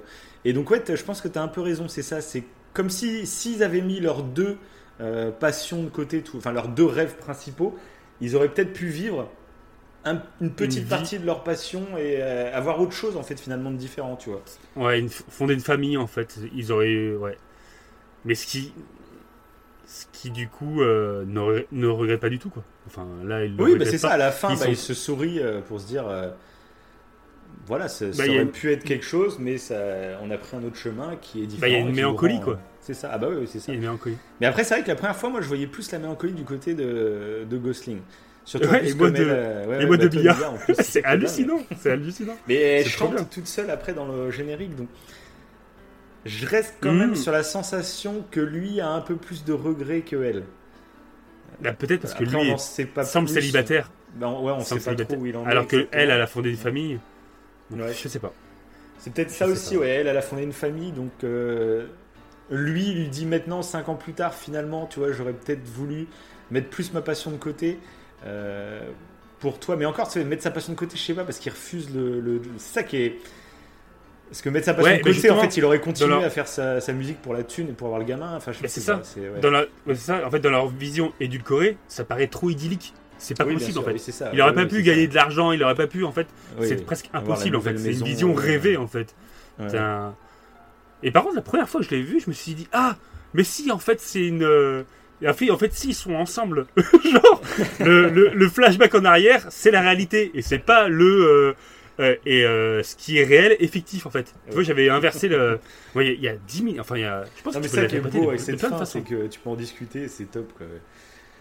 Donc voilà. Mais, D'ailleurs, euh, les gens, c'est- dites-nous dans les commentaires, vous, votre Ah, interprétation de la fin. Grave, Euh, grave. Comme J'ai envie, envie de savoir. c'est clair. Non, mais- On va nous sortir. Bah, c'est euh, du coup, vous voyez le le- l'employeur au tout début. En fait, c'est sa vision à lui. Et. Il a écrit sur un carnet. euh, c'est truc qui part trop. Non, mais c'est non, je voilà, c'est ce, ce truc, ce, ce film est, est une est génial, est génial. Et quand je l'ai revu, moi, je après plains- la rupture, j'ai Ouais. adoré. Ça m'a ça m'a fait de la oui, nostalgie. J'ai j'étais triste et en même temps heureux en fait. C'est un mélange. Ouais, euh, ouais. et c'est ce que ce film m'évoque en fait. C'est cette mélancolie en fait. D'être Mm. heureux, heureux d'être triste. C'est ça. C'est trop bizarre. Ouais, mais voilà. ça fait relativiser, ça te fait réfléchir. Voilà, ça fait relativiser. c'est c'est un Donc film à regarder quand, quand tu ronds. Et c'est un peu le cas du deuxième film duquel on va parler. Mm. Pour d'autres raisons, pour le coup. Ouais. Euh, et euh, ouais, parce que là, du coup, c'est un film qui parle de rupture amoureuse pour La La Land et qui est euh, t'en ressors en fait. euh, ouais, t'en ressors avec du positif. Bah, l'autre Mariage aussi. L'autre aussi. L'autre aussi. Oui. Mais il faut le regarder Ouais, pareil, il ouais. faut le regarder en entier. Attention. c'est ça. Les deux, de toute façon, il faut les ça. regarder en entier pour comprendre euh, le message euh, global du film, je pense. Donc, on passe à Mariage Story, réalisé par Noah Baumbach, scénarisé par Noah Baumbach et avec comme acteurs principaux Noah Bonbatch et comme actrice principale, Noah, Noah Baumbach. Baumbach. Il fait est le tout seul, c'est comme Eddie. Murphy, il joue tous les rôles. C'est lui avec des cheveux longs. C'est lui. il joue tous les personnages. Il fait l'enfant, il fait la grand-mère. Après, ça serait pas mal hein, euh, en termes d'artiste. euh, Ouais, C'est pas mal. Ouais. Un, peu- un peu bizarre, un peu bizarre, mais grosse performance de ouf. c'est- Le mec est ultra narcissique. Ah oui, ça fait très, ça fait très narcissique. Par contre. Ah, il y a que moi dans le film. Nomination le euh, c'est que son meilleur, nom, meilleur second rôle, meilleur acteur principal. ah putain. Donc, comme acteurs principaux, Scarlett Johansson et Adam Driver, ou, comme on le connaissait Kylo bien, Ren, Kylo Ren. Et du coup, je l'ai, le fameux. je l'ai redécouvert sous un nouvel angle, grâce à Marriage Story. hein, ce petit Bah Adam moi, euh, Mariage Story, je l'avais découvert juste avant la sortie de Star Wars 9. Ah, tu l'avais vu? Et, attends, ah oui, euh, c'est vrai. Et clairement, ça m'a présenté la profondeur du. Mais déjà, moi, je l'avais trouvé extrêmement bon dans. euh, dans, Dans le euh, trio. Les derniers Jedi, l'épisode 8. Ah, d'accord, oui. Dans l'épisode 8, je l'avais trouvé, moi, déjà très très bon. hein. Euh, il a Ouais. plusieurs phases. Donc moi, j'aime beaucoup cet acteur. Je... euh, alors qu'en plus, euh, j'en parle dans l'émission sur Star Wars, où j'ai, tu sais, le moment dans Star Wars 7 où il enlève son masque pour la première fois. Et ben moi, je savais même pas qui était cet acteur avant. Donc moi, j'ai vraiment découvert sa tête au moment où il enlève son masque de Kylo Ren, quoi. Et je, ça m'a fait rire sur le coup. Je m'y attendais tellement pas à cette tête un peu de premier de la classe, tu vois. Oui, ça m'avait fait, ça sur le coup, moi, le, j'ai, j'ai fait bizarre. Et puis en fait, j'ai découvert du coup après Star Wars 7. Et c'est un putain d'acteur. Ouais. Et maintenant, j'adore, j'adore en plus sa, sa VF. Euh, pour le coup, là, c'est un film que j'ai regardé dans les deux versions parce que c'est vraiment un film euh, qui est basé sur le jeu d'acteur. hein. Clairement, c'est un film euh, pour très les acteurs. théâtral. Ouais, c'est, Très une scène de théâtre. ouais, clairement. Une scène de théâtre, mais euh, avec des décors Et du coup, du coup, c'est pour ça que ce film, j'ai voulu le voir dans les deux langues. Je l'avais vu la première fois en français et je l'ai vu la deuxième fois en VO, donc en, oui, sous-titré. hein. Et, euh, et pour le coup, euh, il y en a. Vous pouvez écouter celle que vous préférez habituellement. Euh, parce que la VF, je la trouvais excellente. Moi, la VF d'Adam Driver, donc c'est la même que sur Star Wars. hein, je j'adore sa voix. Je trouve elle est surprenante. Je trouve à la base, quand tu connais pas l'acteur, euh, cette voix grave qu'il a, tu dis ça, ça fait bizarre sur cet acteur. En fait, je m'y suis fait et maintenant je surkiffe le physique et cette voix. Euh, et finalement, il a un peu la même voix dans la, en vrai. En fait, finalement, il a une voix assez grave aussi en vrai. Oui, C'est pour ça, je pense qu'il a été casté le doubleur français, hein, de toute façon. Mais du coup, j'adore la VF vraiment d'Adam Driver. Et pour le coup, en ayant vu les deux versions, j'avais peur que la VF, bah, du coup, euh, comme le jeu d'acteur est tellement fort, euh, bah, je me dis que la VF sera forcément en dessous. Et je ne trouve pas forcément. hein. La, la VF sur ce film est vraiment excellente. Et j'ai eu les mêmes frissons au même moment. Je, moi, je valide les, pour le coup les deux versions. là. oui, parce que moi, je l'ai du coup là, euh, je l'ai revu ben, en, en VF. hein. Ouais. Euh, mais je crois que j'ai jamais vu en VO STFR du coup. Ça me D'accord, oui, bah après. euh, Mais, là, pour ouais. le coup. Ouais, pour le coup, ça. va. Non, mais là, ouais, clairement, dans la VF, j'ai kiffé. Et pareil, il a- il a- je pense qu'il a choisi ces deux acteurs parce que c'est deux acteurs qui ont déjà fait du théâtre aussi, tous les deux. Adam Ouais. Driver aussi. Et c'est vrai que là, Adam Driver, j'ai été vraiment surpris. Parce que moi, je l'avais vu après euh, bah, Star Wars 9, enfin après la, Ouais. Mhm. après la, trilo, la dernière trilo de Star Wars. quoi. Et du coup, bah, j'avais été. euh, enfin, je l'ai trouvé brillant. Brillant. Ouais, ouais. euh, là, c'est un, c'est un rôle totalement différent, mais il joue, il joue Ah très bah oui. bien. Il joue très très bien. Ah oui, oui. oui. Donc, c'est un. Et c'est marrant parce que c'est.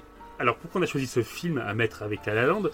C'est carrément différent au niveau de la forme. Ah oui, oui. Ça, c'est totalement différent. Il n'y a pas d'artifice, de, de trucs Ah oui, là c'est vraiment un film d'auteur euh, avec voilà. euh, un film d'auteur écrit écrit pour des acteurs. C'est Mm. c'est clairement ça. Et puis ouais, c'est ancré dans le réel. Ce qu'un truc qu'il faut savoir, c'est que les deux acteurs justement ont beaucoup travaillé euh, à l'écriture du film, à l'écriture des dialogues. Euh, Mhm. Scarlett Johansson a connu elle aussi un divorce dans la vraie vie assez douloureux. Le réel aussi. Oui. vu qu'il est- il a vraiment euh, qu'on voit dans le film, c'est un peu ce qu'il a vécu dans la réalité. Et Adam Driver, lui, c'est ses parents qui sont divorcés. Et du coup, ils ont écrit un peu à trois, en fait, les dialogues et tout. Il y a Laura Dern aussi. Laura Dern, qui joue l'avocate de Scarlett Oui. Johansson, euh, qui elle aussi a participé à l'écriture. Donc c'est vraiment une écriture qui a été mise en commun. Et je trouve que ça se ressent dans le film. Je trouve il y a, il y a une sincérité, je trouve, qui transpire de ce film. Il y a des dialogues que toute personne qui a eu des ruptures amoureuses, il y a au moins dans un ou deux dialogues, tu as eu le même en fait avec ton ex. Mhm. Euh, moi, il y a certains dialogues, ça m'a. Ouais, bah. J'avais l'impression qu'on dévoilait mon intimité presque parce que c'était. On m'enregistrait à ce moment-là. C'est quoi le délire? Et Ouais, c'est troublant pour ça. Il y a, il y a une, ouais, il y a une vérité, une, une réalité qui transpire de ce film qui, qui est troublante, mais qui sert le propos justement. Parce Ah que oui, tu finis fait. toujours dans toutes les, toutes les scènes qu'il y a, tu finis toujours au moins par te reconnaître dans une ou deux scènes. Et du coup, ça t'aide à la compréhension globale du film et à sa conclusion qui est beaucoup plus positive finalement. Mhm. Et, mais on en parlera en arrivant à la fin. Et d'ailleurs, ce qui est intéressant, c'est que au début, au tout début, c'est très positif, c'est très jovial, je trouve. Euh, Oui, parce que, la scène, oui. ouais, euh, tout le début, en fait, chacun euh, parle euh, des qualités de l'autre. On se croirait au début de La La Land, hein, euh, c'est tout beau, tout rose. Euh, alors on redescend, on redescend très vite sur Terre quand on se rend compte qu'en fait c'était des lettres qu'ils avaient écrites l'un et l'autre. Euh, enfin pas des lettres, mais on va dire un texte qu'ils avaient écrit l'un Mm. et l'autre. Mais pour un médiateur, en fait, chez un médiateur, dans euh, bah, le, le- le début d'un divorce. en fait. quoi, oui, oui. Ouais, voilà, une thérapie de couple, mais dans, dans le but d'un divorce, quoi, pour que le divorce se passe plutôt bien. Ça. Euh, sauf que, sauf que bah, Scarlett Johansson, qui donc euh, s'appelle Nicole dans le film, et Adam Driver Ah oui. s'appelle Charlie. Ouais, Ah, mais tu vois, j'ai même pas noté les prénoms pour le coup. Charlie Barber et Nicole Barber. ouais. D'accord. Et. Et du coup, dès le départ, euh, ah, t'es, vite mis, je trouve, euh, et c'est assez marrant, je trouve, le début, où euh, elle veut pas lire le texte, en fait, et euh, elle se barre carrément de cette thérapie en disant, bah les gars, euh, au pire, vous avez qu'à vous, euh, vous sucer la bite. Je- je- et moi, je me... Elle met assez nerve en disant, et elle se barre. J'ai fait, ok, ah, ça commence fort, quoi. Euh, et du coup, j'ai trouvé ça bon, assez humoristique, mais ça commence fort, quoi. Direct, t'es dans le. Ah, ok, en fait, non, c'est pas du tout une famille modèle. C'est En plus, ça s'appelle. Mariage Story, donc c'est vrai que si tu t'es pas du tout renseigné sur le film, Ah oui, oui, ça commence. ouais, ça commence. Enfin, t'es dans le bain. quoi. C'est pas mal. et du coup, bah, c'est intéressant. Je vais arriver. euh, pareil, tu cites un truc, tu me couperas si, euh, tu vois un truc. mais on va direct parler justement euh, de la suite où elle va, faire, elle va appeler un avocat pour le divorce. À la base, elle n'était pas trop pour voir un avocat. Sauf que petit à petit, elle va être poussée à voir un avocat. Je crois que c'est pour les papiers. Euh, je sais plus quel est le premier élément qui fait qu'elle va se dire. Quand tu un divorces, oui, de toute façon, tu es obligé d'avoir un avocat. Ouais, je suis tout. euh, Oui, voilà, c'est ça, tout à fait. Euh, du coup, Donc, euh, elle va chez une avocat qui est recommandée par une amie ou je sais plus qui. Ouais, voilà. Et d'ailleurs, euh, l'avocate, donc tu disais tout à l'heure, qui est jouée par Laura Dern, elle a été inspirée euh, d'une avocate qui est extrêmement connue en Amérique. Moi, je la connaissais pas, euh, qui s'appelle Laura Wasser. Et euh, donc, euh, bah, c'est même, qui est surnommée The Disso Queen, la reine des séparations. Et à chaque fois qu'il y a des euh, des acteurs célèbres qui divorcent, ils font appel à Laura D'accord. Wasser. D'accord. Elle a défendu Angelina Jolie, Johnny Depp, Britney Spears, Ben Affleck. euh, Et euh, je crois que c'est 850 dollars de l'heure et à compte de 25 000 dollars. Voilà. Et Noah, Normal. Noah normal. Et Noah Baumbach avait fait appel à, à elle. Euh, enfin non, pas, pas lui. Pas lui. Sa femme. Euh, sa femme, ouais. C'est sa femme qui avait fait appel. Euh, mais du coup, euh, ouais, a fait. euh, et voilà, bon, Noah Baumbach s'est fortement inspiré de cette avocate, en gros. Oui, mais de toute façon, je t'ai dit, il s'est inspiré vachement de son divorce à lui. Ouais, hein, c'est ça, tout à fait, c'est ça, C'est ouais. vraiment un cri du cœur qui fallait qu'il foute ça sur pellicule. Oui, voilà. Et il y a un. En fait, il y a une phrase que j'ai notée que dit justement euh, Nicole quand elle va voir cette avocate. Euh, donc elle commence à tout avouer. Au début, tu vois qu'en pas- en fait, elle veut divorcer, mais elle veut que tout se passe bien. C'est ça qui est intéressant, c'est que ouais. les deux, hein, tous les deux veulent que ça se passe bien. Voilà, il n'y a pas de souci. Surtout que, euh, contrairement à La La Land, euh, bon, ils sont mariés, mais ils ont un enfant. Ça change la donne Mmh, oui, oui, c'est d'avoir un enfant en plus, bon voilà. Et du coup, il y a la garde, il y a toute l'histoire par rapport à la garde. Et, et du coup, il y a un truc, une phrase que j'ai trouvé intéressante et je trouve qui revient clairement sur la La Land, enfin c'est tout la La Land. Elle dit Ouais. J'ai jamais existé pour moi. Elle dit Ouais, qu'elle a existé à travers Adam Driver. Elle n'a pas existé pour elle et elle se rend compte que maintenant, en fait, que quand elle est devant l'avocate et qu'elle fait son mea culpa où elle dit tout quoi. Et j'ai fait. Et c'est ça qui est super intéressant, c'est parce que euh, pourtant elle vivait de sa passion en plus là clairement. Ouais. Et elle était actrice, elle est rentrée dans une troupe de théâtre et euh, pendant des années en fait elle a adoré ce qu'elle a fait, mais c'était pas exactement ce qu'elle voulait. Et au bout d'un certain temps, c'est comme si elle s'en rendait compte finalement que elle faisait sa passion, mais pas de la même, pas de la bonne façon. Et du coup, elle servait plus, euh, elle servait plus que ses objectifs lui, enfin finalement Ouais, lui sa vision de la chose que elle ce qu'elle voulait faire. Elle a mis finalement sa carrière. Enfin, c'est difficile de dire sa carrière de côté parce qu'elle en fait elle voulait être actrice au cinéma et là elle s'est retrouvée en très bonne actrice qui a reçu des récompenses mais au théâtre.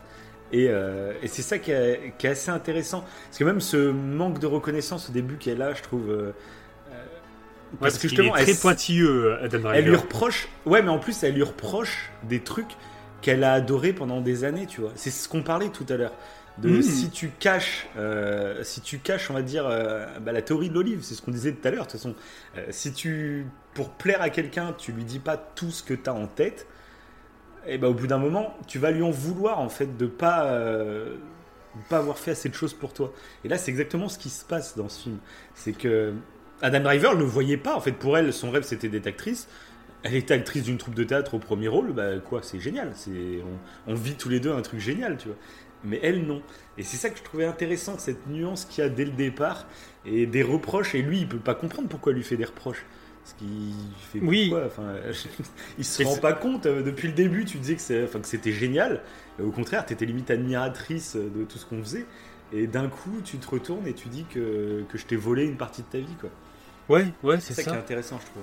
Et euh, ça me fait penser, encore une fois, je vais ressortir une anecdote personnelle. Mais ça me fait penser, encore une fois, ouais, à la relation que, que j'ai eue.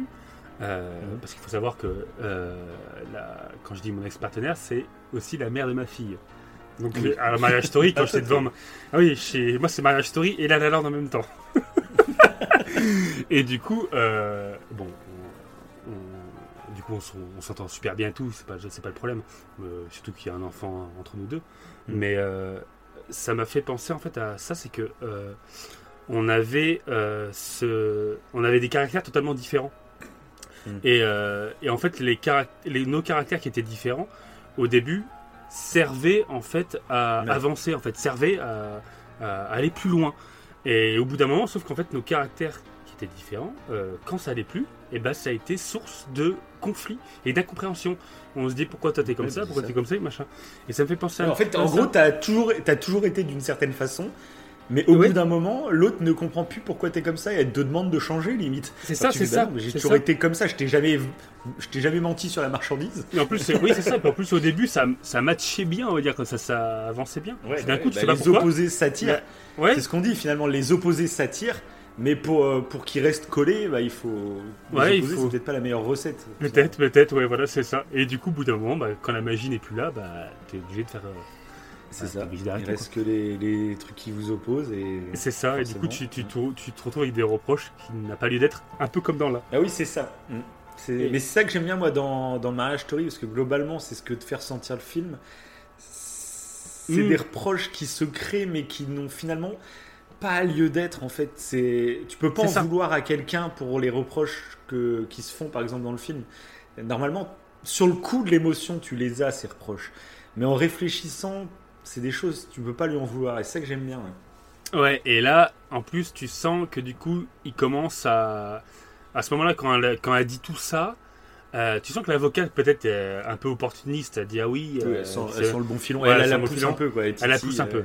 Jusqu'à ce qu'elle dise en plus je crois qu'il m'a trompé et là Ouais. elle sort euh, Laura elle, ah, elle lui sort mais quel gros bâtard Genre, elle le Ouais, sent ouais, mais direct.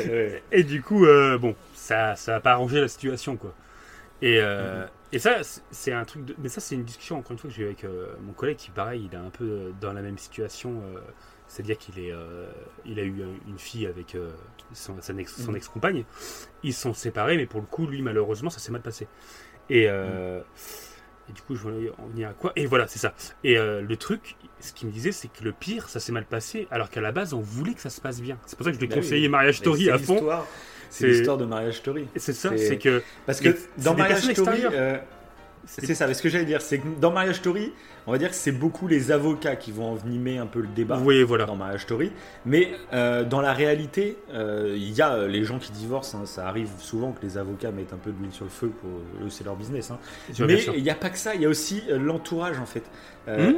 Et ça, c'est un truc qu'il faut dire aussi, même pas que quand vous, vous, vous avez une rupture, mais quand vous avez un ami ou une amie qui, qui rompt, je pense que c'est bien de de pas euh, forcément rentrer toi dans son jeu. Euh, si par exemple toi t'avais cassé et qu'à l'époque t'avais craché sur ton ex, Oui. Moi je pense mon rôle ça aurait pas t'appuyer dans le Ouais. j'aurais pas craché sur elle aussi Ouais, t'as euh, raison. euh, t'appuyer. surtout qu'elle était Ouais, comme t'as ça. c'est une conne. euh.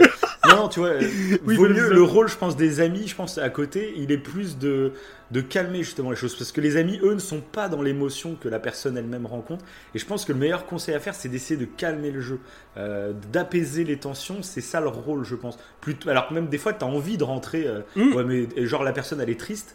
Elle dit, oh lui, euh, elle c'est une connasse ou lui c'est un connard. Bah tu sais, t'as le réflexe de te dire, ouais, t'as raison, c'est vraiment un connard ou c'est vraiment une connasse. Mm. T'as totalement. Mais je pense que c'est pas ça, parce que là, tu l'engraines en fait.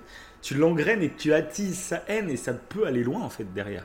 Mais, Euh, et, les ruptures amoureuses, c'est très violent hein, et, et, et ça peut aller loin si quelqu'un engraine le truc. Vous- si vous êtes ami Oui, avec c'est ça, c'est vraiment d'apaiser les choses, je pense.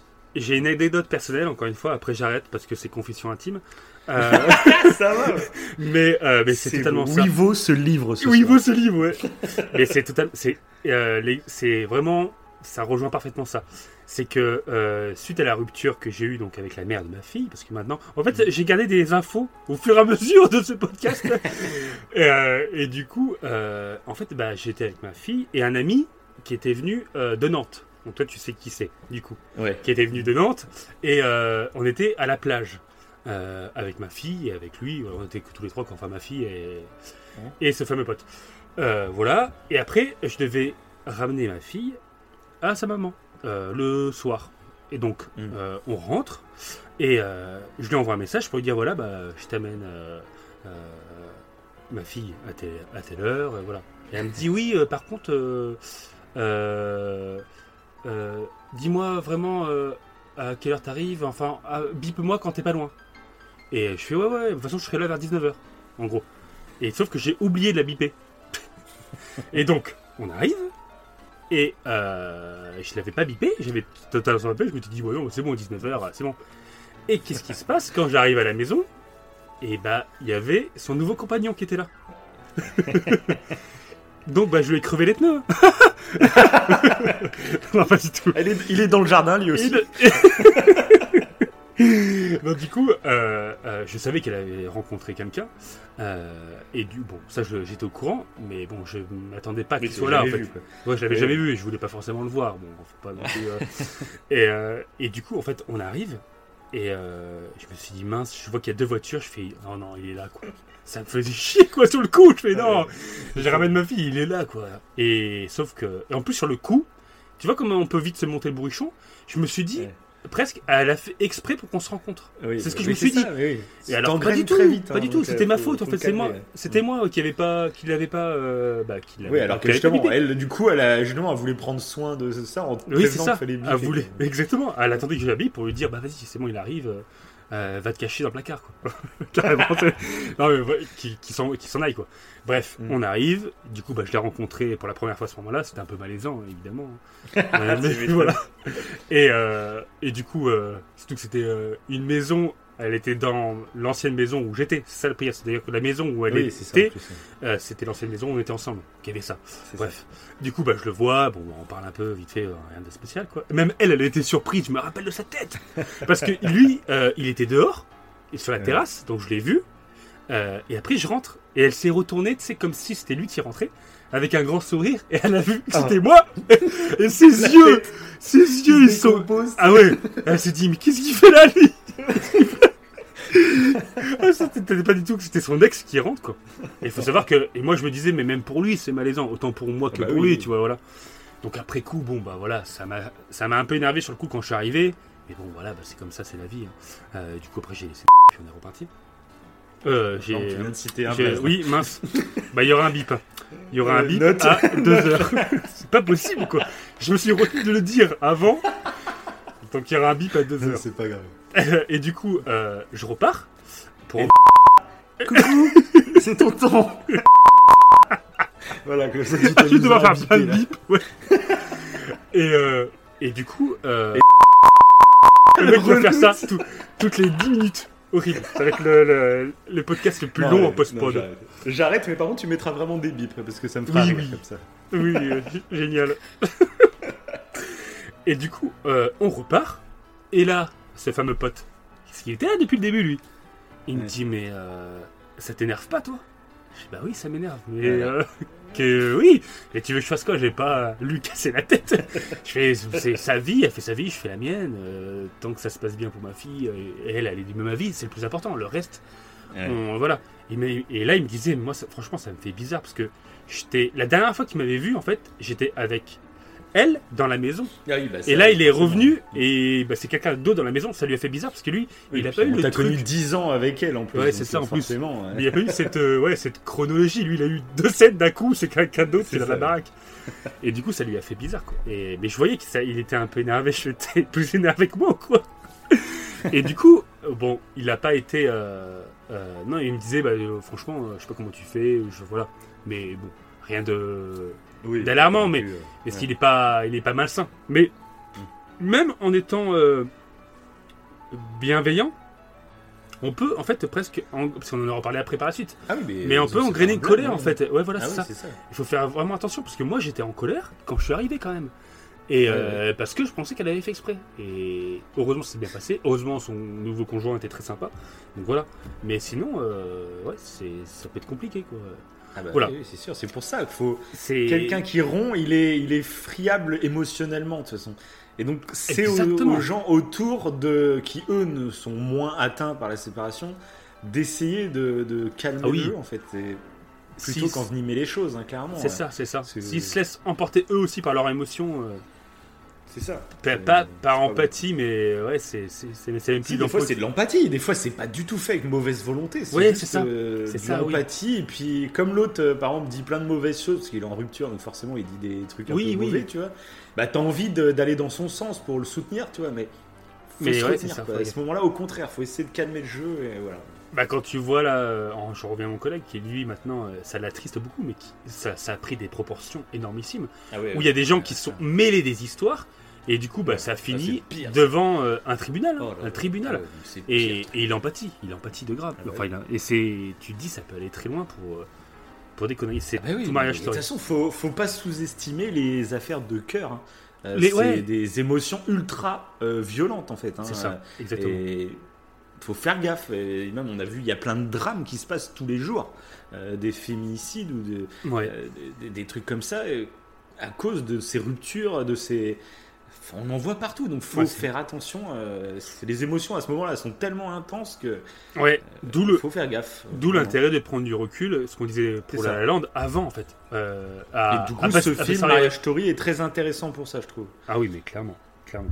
Et, euh, et du coup, bah, ce qui va se passer par la suite, c'est qu'elle va, euh, ah bah, ah, j'aime bien cette scène en fait, c'est pour ça que j'avais noté, où elle va remettre le courrier euh, pour le divorce, tu sais, le, le fait qu'il soit notifié Adam Driver.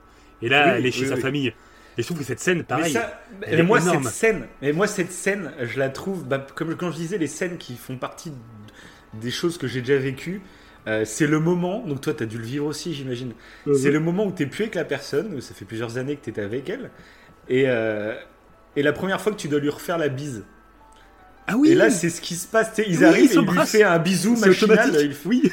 Mais ça, mais je trouve que c'est un moment qui est horrible ça. Le moment, où, bon bah on se fait la bise, et ça fait chelou la première fois, t'es là. Ouais, non mais clairement. Ouais, on, vient de passer, on vient de passer des années le- ensemble et là. euh, Ou le fait de plus l'appeler chérie. Oui, voilà. Moi, des c'est détails comme des- ça. des détails ça comme ça, bizarre, tu- hein. Et euh, ouais, tu, euh, ouais, tu, c'est difficile d'enlever ces automatismes. Et puis là, C'est trop, c'est marrant aussi euh, parce qu'il il a des bonnes relations avec la belle famille, surtout avec la mère. Mm, mm. Oui, c'est trop malaisant pour elle. tu sais. il s'enlace et tout. J'aime bien cette scène. Elle est, il y a un côté humoristique, il y a un Bah, côté ça qui est compliqué. Bah, en plus, c'est ça qui, ça montre aussi autre chose. C'est euh, euh, quand tu te sépares de quelqu'un, tu te sépares pas que d'elle. Des fois, tu te sépares aussi de toute la famille autour. Mhm. C'est vrai que des fois, quand tu es plus ou moins proche d'une famille, c'est c'est vraiment dur. hein. Et Oui. puis, pareil pour les proches de la famille, c'est pas évident, quoi. Euh, T'aimais Oui, beaucoup la clair. personne, mais qu'est-ce qu'on fait en fait? Euh, Parce que je sais que ça lui ferait du mal euh, que je continue à te voir, euh, mais séparément, à vous voir séparément, ça- genre là avec sa mère, Oui, ça lui ferait mal à Scarlett Johansson que Adam Driver il continue à manger de temps en temps avec sa mère, tu vois. bah oui. Bah, D'ailleurs, Mais du coup, la mère, elle, elle est obligée de se séparer d'Adam Driver alors qu'elle aimait bien aussi. Enfin, tu vois, il a- bah oui. c'est- Surtout qu'elle le fait avec la. Elle le fait avec l'ex de la sœur de Scarlett. Mhm. Et ils en parlent Oui, et, oui. et elle lui dit Pardon, mais tu fais quoi? Tu manges avec mon ex depuis combien de temps? Elle le cachait. ça, ouais. Donc, euh, ouais, c'est. c'est pas évident, ça les, hein, les c'est relations autour. Ouais, ça, vaut mieux, vaut ça. mieux mal s'entendre hein, avec sa belle famille, comme ça au moins. Oui, voilà. Si tu t'entends mal, au moins, comme ça, une fois que ça dégage, bah, tout dégage. Voilà. Prenez du recul sur votre relation et la belle famille. Bah, moi, moi c'est soyez exécrables. Moi, c'est ce qui m'est arrivé avec une ex. Euh, bah, tu vois laquelle. Oui. Euh, je n'aimais pas, je n'aimais pas sa belle famille. donc, si vous m'écoutez, hein, je vous aimais pas vraiment. Et donc ça, par contre, c'était. ça, c'était beau. C'était un petit soulagement, tu vois, de fin de relation. C'était le petit plaisir de, de la rupture amoureuse, tu sais, ouais. Ah, c'est moche. Ah, il y aurait plus sert pas. Allez, on passe à autre chose. Ouais, ça, c'est compliqué quand tu t'entends pas avec la belle famille. euh, c'est. Toujours un peu compliqué. Donc, ouais, soyez. Notre conseil, c'est ça. Soyez exécrables dès le départ avec la belle famille. Avec votre belle famille. Voilà, c'est ça. et, euh, et ce qui est intéressant après par la suite, c'est que du coup, euh, on, bah là, on parlait des gens autour qui peuvent poser problématiques, même sans le faire exprès. Et là, dans le film, c'est encore une fois, on le dit tout à l'heure, c'est l'avocate qui va foutre son grain de sel et qui va parler de garde exclusive à, à, à Adam Driver, en fait. Elle va l'appeler par téléphone, je crois. euh, et euh, elle va lui annoncer qu'il faudrait qu'il prenne un avocat de son côté. C'est comme ça, c'est la loi en, euh, pardon, en Amérique. Et elle va lui dire par contre, parce que sinon, si vous faites pas, si vous prenez pas d'avocat et tout, Bah, on obtient tout. On en fait, on obtient Voilà, c'est ça. Mm. Et là, ça commence à lui faire peur, là. Il commence à baliser un peu. Et normal, là, c'est Ah oui, logique, quoi. Rien Et c'est- gardes exclusives. C'est ça, c'est ça. Et des, eux, ils s'étaient arrangés avec Scarlett pour faire une garde normale, quoi. Euh, et tu vois d'ailleurs, et là, c'est là où je me suis retrouvé, l'enfant, tu sais, qui, en- qui en profite un petit peu, tu sais. Euh, tu sais, quand au tout début où ils font les changements, et euh, Mm. alors je sais plus ce qu'il dit. Euh, ah, il, il sort une petite phrase, ouais, je vais manger ça chez, avec toi, je sais que chez papa, je vais manger autre chose. Ou t'as les cadeaux en fait, vu qu'il a eu un cadeau chez maman, et ben il aura un cadeau chez papa. En fait, t'as le double de cadeaux, tu sais. Oui, ça. Et c'est c'est marrant parce qu'à un moment, l'enfant il est presque insupportable. hein. À un moment, quand il part avec. euh, il veut pas partir, je crois, avec. euh, bah, avec Adam, Driver. Ouais, mais ça, ça doit être dur aussi. Ouais, euh, Oui. Le moment où euh, il veut pas aller, alors qu'en plus, c'est pas, c'est pas qu'il aime pas papa ou qu'il aime pas maman, mais il y a des moments. euh, genre, il était bien en train de faire quelque chose chez maman, et puis là, faut- non, mais non, mais non, faut aller chez ça. papa. Ah, mais j'ai pas envie. Quand c'est un gamin, en plus, il réfléchit pas, euh, enfin, comme nous, tu Bah, vois, ça, ça il nous voit ça pas le nous- mal. Ah ouais, Et mais ça, ça doit faire mal. hein. Ça, ça, doit ça, faire mal. hein. bah, ça nous arrivait en début de, en début, ouais. Euh, Ouais. En début de rupture, c'était un peu ce qui était compliqué, c'est que des fois, euh, demander, elle, enfin, la maman du coup, c'est tout le temps qu'elle me demandait, mais moi, en fait, c'était l'inverse. J'avais l'impression qu'elle demandait euh, toujours Oui, bah, maman, quoi. Et y avait les- et en- je disais non, mais elle te demande. Et elle, elle me disait, limite, on attendait confirmation de l'autre. Elle m'a demandé Oui, oui, c'est bon, t'inquiète. Ah, Ouais, c'est oui, bon. Ouais.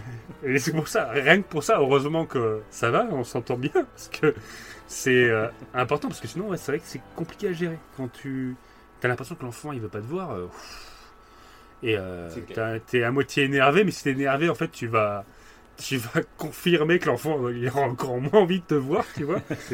Donc, euh, voilà, c'est euh, c'est bon, voilà. Et ce que j'aime bien, c'est un peu plus tard, c'est euh, quand il commence à chercher un avocat et que c'est- du coup, bah, c'est son gamin euh, qui va lui apprendre en fait que avec euh, maman, il avait déjà dû, il avait déjà vu 11 cabinets d'avocats. Tu sais, elle avait déjà fait 11 cabinets. Ouais, Euh, ouais, parce que oui. en, en Amérique, dès que tu fais un cabinet, dès que bah, l'ex a, a, a côtoyé un là, tu peux cabinet, pas aller en voir un le tu peux pas. Donc ce qu'elle a fait, c'est qu'elle a côtoyé tous les cabinets. Et il apprend de la bouche de son enfant. Et ça, c'est un truc, faut faire gaffe en tant que parent, c'est de demander à, à l'enfant, c'est des trucs comme ça, ça se passe bien, du coup, euh, tu vois, t'as clair. tendance à être, euh, c'est de la curiosité malsaine, quoi. Si tu commences à faire ça, non, faut pas, faut pas se mêler de ça. quoi. Mais je trouve que c'est bien, encore une fois, c'est bien retranscrit, parce que dans Noah Baumbach, quand il s'est séparé, euh, il a des enfants, ou je sais pas s'il a eu des enfants. lui. Ah, je sais pas. Je pense, s'il Ouais. raconte son divorce, je pense qu'il avait un fils aussi ou un truc comme ça. Ouais. Et, euh, et du coup, bah, tu sens que là, c'est. C'est comment dire À ce moment-là, je crois que Adam Driver se rend compte que au début, il pensait euh, que Scarlett, euh, même si elle avait pris un avocat qui a voulu que ça se passe bien, Oui, voilà. mais à ce moment-là, là, je crois qu'il se dit non, mais il y a un problème. Là, là il s'est rendu compte euh, que. Mais ouais, mais ce qui, est, ce qui est intelligent, je trouve, dans le film, c'est que tu vas te reconnaître dans certaines scènes. Je pense que les femmes vont se reconnaître dans Scarlett Mhm. glo- globalement et les hommes dans Adam Driver. Mais je pense, mais ce qui est intelligent, c'est que tout au long du film, c'est euh, tu impartial. découvres des choses sur l'un ou sur l'autre. Et je trouve qu'en fait, au début, tu as de l'empathie pour un plus qu'un autre, je trouve. Mais euh, au fur et à mesure que le film avance, plus ça se retourne. Et tu vois qu'en fait, les deux ont des choses à se reprocher. Et d'un autre côté, qu'on voit très bien qu'ils sont influencés aussi à- pour s'embrouiller. Finalement, il n'y a pas grand chose. Et, et je trouve les, le film, voilà, il est impartial. Il dit pas euh, il y en a Mhm. une ou l'un ou l'autre qui, est- qui est mieux que l'autre. quoi. Les ça. deux ont des choses à se reprocher. euh, Au, dé- et ça, c'est- bien fait, je trouve. au début, t'alternais, je trouve. Parce qu'au début, t'es. Enfin, moi, personnellement, j'étais plus pour euh, Adam Driver, plus du côté d'Adam Driver. Même aussi, ouais. Après, parce que je trouvais que Scarlett, elle, elle allait trop loin et elle aurait pas dû faire ce qu'elle a fait. Sauf qu'après, un petit peu après cette histoire d'avocat et tout, on apprend en fait que euh, bah, Adam Driver a été infidèle. Oui, en plus. Et là, tu, et là, du coup, je basculais. Je me dis, ah non, euh, Ouais. t'as été con là. Pourquoi t'as fait ça Et du coup, euh, je basculais euh, du côté de Scarlett. Mais après, du coup, ça a rééquilibré parce qu'en fait, t'apprends qu'Adam et Driver, il- l'a trompé, mais c'était en. Ils s'entendaient, ils s'entendaient déjà plus. Du coup, je oui, il trouvais déjà. à part et tout. ouais. Ouais. Et du coup, tu, tu, euh, tu, ouais, comme tu dis, t'es impartial parce que tu comprends par contre parfaitement que bah, euh, tout ce que fait Scarlett, parce que là, quand elle a dû apprendre qu'elle avait été infidèle, parce qu'elle avait tombé sur l'email, elle s'est renseignée, elle est tombée sur l'email, les emails Mm. que Adam a échangé avec euh, une de son équipe, de son groupe là, euh, Mm. et ben tu comprends pourquoi elle est, elle est tellement en colère. Et pourquoi en fait elle a fait tout ce qu'elle a fait. Parce que sa colère est montée petit Oui, à petit ça, quoi. Mm. Euh, et c'est grâce d'ailleurs à l'avocate hein, qu'elle a pu, je pense, accéder aux mails d'Adam Driver et du coup voir euh, qu'il avait échangé des mails peut-être croustillants. Bon, les mails on les voit pas, mais. Puis après, tu vois, ça va jusqu'au au moment où il y a le, le premier, euh, je sais pas si on appelle ça procès, mais tu vois, la première fois devant le tribunal, où ils se sortent des. Ouais, où ils se sortent des, des, des- des conneries à la gueule. Euh, Tu sais, ils commencent à lui ressortir le fait qu'elle boit quand elle a son fils, parce qu'un jour il l'a vu, elle, Ah oui, elle pouvait pas descendre les escaliers. Tu vois que ça commence à, à sortir Ah des- ouais. des, bas de tiroir pour C'est horrible ça, ouais. Et ça, C'est horrible, horrible. oui, parce qu'à la base, euh, il a pris un avocat qui était très sentimental, qui était tout l'opposé de Laura euh, Dern, qui était très sentimental, Mm. qui est le papy et tout. Et en fin de compte, euh, Ouais. bah, petit à petit, en fait, il va changer d'avis, il va prendre un avocat qui fait pareil euh, et qui est extrêmement plus euh, cher, mais oui, ouais, voilà, qui est beaucoup plus euh, agressif. Et c'est à ce moment-là, comme Mm. tu dis, où euh, les deux là, ils vont se cracher dessus, quoi. Et, euh, et c'est juste après qu'on arrive à une des scènes les plus folles du film. C'est quand euh, bah, ils, ils vont s'engueuler euh, dans le. Ils vont essayer de s'arranger après toutes les Entre horreurs eux. qui se Ouais, disent. ça. Et là, ça part euh, mais en couille totale. Mais moi, cette scène. est euh, poignante. Euh, parce que la deuxième fois, tu vois, que je l'ai revue, du coup, bah, je m'y attendais à la scène, Ouais. et je m'étais dit, elle va pas me surprendre comme la première fois. La première fois, vraiment, elle m'a mis KO cette scène. hein. Je- C'est un truc de ouf. Mhm. Et la deuxième fois, je me suis dit, non, là, je la connais, ça va le faire. Mais en fait, elle est longue, la scène. C'est un putain, c'est une putain de, scène de théâtre, là. C'est un truc de ouf. Oui, Je crois pas que c'est un plan séquence, quand même. Je crois pas. Euh, Ah, après, je à reconfirmer, j'ai même pas fait gaffe. Ouais. tu vois, du coup, j'étais tellement dans le truc que j'ai même pas euh, fait gaffe aux détails, tu vois. Et euh, mais ça monte, ça monte, ça prend son temps pour monter. Et il joue tellement bien. Euh, Ouais. La montée en puissance, les phrases, les, les, les émotions sur leur visage. je- cette scène vaut le coup de regarder le film juste pour cette scène. Ouais. Pour moi, c'est une des plus belles scènes de, de, de- de comédie que j'ai vues. Quoi. Et en plus, quand, quand tu sais, et je trouve ça qui est fort dans ce film, et euh, en y repensant presque, ça me, ça me fait quelque chose, tu vois. Ouais. C'est que euh, ils voulaient tous les deux que ça se fasse, enfin que ça se passe bien. Dès le départ, ça. ils voulaient que tout se, oui, tout se termine, euh, enfin que ça se fasse, que ce soit un divorce qui se passe de façon bienveillante. Et quand tu vois cette scène-là, ça contraste tellement avec euh, ce qu'ils voulaient entre les émotions et là les valeurs, enfin entre ce que tu veux de façon raisonnée et les émotions, c'est c'est atroce. Là, il est, il joue, là c'est Adam Driver qui joue parfaitement bien aussi. Tu- Ouais, quand il tape contre haine en le fait. mur, et puis c'est Ouais. lui qui, qui crache après la haine. Il, dit, il lui dit même il y a des matins, je souhaite que tu crèves tu dans un accident de la route. Ouais. Et, et ça, je pense, c'est un sentiment tu sais, qu'on Hum, qu'on veut pas faire, bien entendu, mais il y a un moment, tu vois, tu te dis que, putain, que ça ta petite voix intérieure te dit ça. ouais, alors que t'as pas envie de le faire. Là, c'est juste vraiment l'émotion qui te, sort du truc, tu vois. Ouais. Ouais, c'est ça, ouais. Et, euh, Mais c'est, ouais. cette scène est bouleversante parce que juste derrière, il se rend compte de l'horreur qu'il vient de dire. Ouais, c'est ça voilà, qui est ça beau qui est, aussi. qui est Et il explose en sanglots et elle-même, elle... enfin non, cette scène. Ouais, rien que d'en parler, ça me fout des frissons. Ouais, mais c'est pareil, moi ça que- me, ça me noue un peu la gorge. Mais euh, ouais, c'est. euh, ouais, Ah ouais, non, mais c'est un truc ça. de ouf. C'est... Parce que justement, compte. elle est tellement réelle et, et je trouve qu'elle m'avait trop bien joué. Quoi. C'est, c'est ouf cette scène. C'est... Mais faut la voir. C'est... Voilà. c'est pour moi, c'est. Tu vois, on parlait dans l'émission sur Batman euh, qu'il y avait des scènes qui, pour certaines personnes, euh, te sortent du film. Euh, Il y a une scène qui est mal jouée ou il y a une mauvaise réal Mm. ou je sais pas quoi et un gros problème, ça te fait sortir du film et tu passes à côté de, du film. Et là, c'est l'inverse, je trouve. Ouais, Ce tout film, cette scène, ouais, cette scène rend le film totalement culte en fait. Euh, c'est cette scène qui, Ouais, c'est ça vaut tout ce que tu as vécu avant. Ça, enfin, façon, tout le film est vraiment cool, je trouve à regarder. Mais euh, cette scène, c'est vraiment le, le- le point d'orgue, Ouais. Ce qui rend ce film euh, au-dessus des autres, je trouve. euh, voilà. Ah, mais clairement, clairement. Et après, suite à ça, je crois que une, une des autres scènes que je trouve, et là qui est différente, qui joue sur l'humour, euh, enfin, je- bah, Ah oui, sur c'est l'humour, le quand il y malaise a la- la- la me- comme quand Oui. il y a la fille, enfin la femme qui vient le qui voir. vient ah oui, surveiller. c'est- Ah là là. super malaisant. Parce que Ah, ça, pareil, on se reconnaît en horrible. fait. C'est moi j'ai pour ça je, pour le coup ça, je l'ai jamais vécu toi Ouais, non plus hein, non plus. quelqu'un qui vient juger euh, ça doit être vraiment horrible mais t'imagines. Tu te sens observé comme ça et t'essaies de. ah ouais et t'as l'impression que dès que tu fais quelque chose bah, c'est une connerie que euh, va le remarquer je sais pas quoi. En plus, quand l'enf- et que, t'as le gosse qui veut pas t'écouter, euh, tu sais, Oui. le mec il bouillonne en lui, mais écoute-moi, dans sa tête, il dit, écoute-moi, il a préparé un bon petit plat avec des légumes et puis direct le gamin c'est quoi? C'est quoi ces trucs verts que t'as rajouté mais, mais- mais t'en manges c'est très bon genre il est mais t'as l'habitude d'en manger. C'est trop grillé, c'est trop grillé qu'il leur fait jamais. Non, mais alors le pire c'est quoi? Il se coupe Ah ouais, ah j'adore. ah, le malaise ultime Ah, le- c'est- Il sait pas comment réagir, donc il se bloque. il se bloque le bras et ça commence à pisser. Oui, le mec, il a, il a le bras, mais vraiment ensanglanté. Elle lui Oui, dit, parce ça, qu'à un moment, ça il va pense pas que ça va, il pense pas que ça va saigner autant, donc il se dit bon, en le cachant, ça va le faire. Eh oui, parce qu'elle lui Tu dit, vois que ça vous allez commence à bien dégouliner.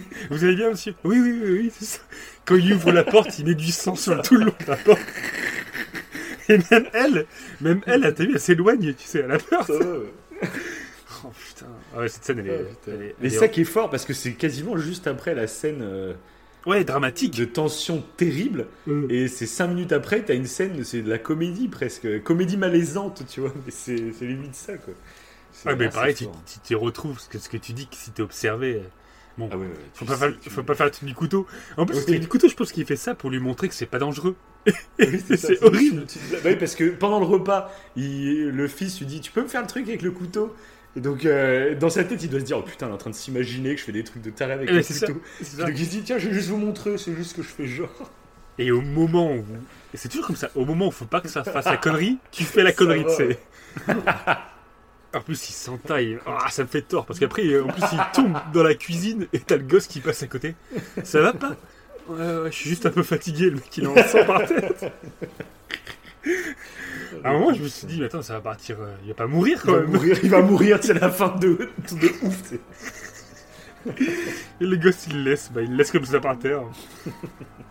non, du coup, on, on comprend que là, je pense qu'il qu'il, qu'il aura pas la garde, du coup. Voilà, voilà, voilà. Euh, il aura pas la garde, euh, enfin, comme euh, la garde partagée, on va dire. C'est elle, c'est plus Scarlett, en fait, il gagne euh, le procès, on va dire. Et, euh, et lui, il a que Mais deux tu jours. sens aussi qu'ils. Après la scène où ils se sont engueulés, euh, tu sens qu'ils ont mis un peu d'eau dans leur vin aussi. Ouais, c'est vrai. À la fin, finalement, on sait pas exactement leur situation à la toute fin.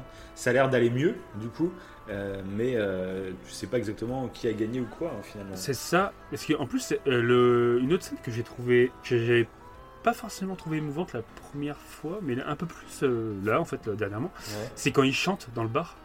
Ouais. Et, euh, et en fait, euh, quand il chante, il se rend compte que. Enfin, les, les, les, les propos de sa chanson sont Mm. totalement en cohérence avec ce qui se passe. Et il est. euh, ça dit qu'en fait, euh, le fait qu'il souffre, ça lui fait. ça, en fait, il se rend compte qu'il vit, en fait. Ça lui donne. Ouais, euh. Et je trouve qu'en fait, Oui, il arrive à, à prendre du positif de, de cette souffrance, en fait. Et je trouve Ouais, que ouais, c'est bien. C'est intéressant.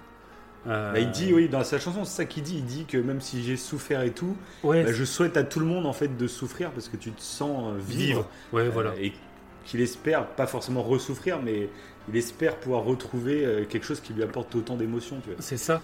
Parce qu'il dit- en fait, il y a, il y a- parce qu'il dit ça en- de façon joviale, évidemment. Oui, Il dit ça hein, gaiement, c'est ouais.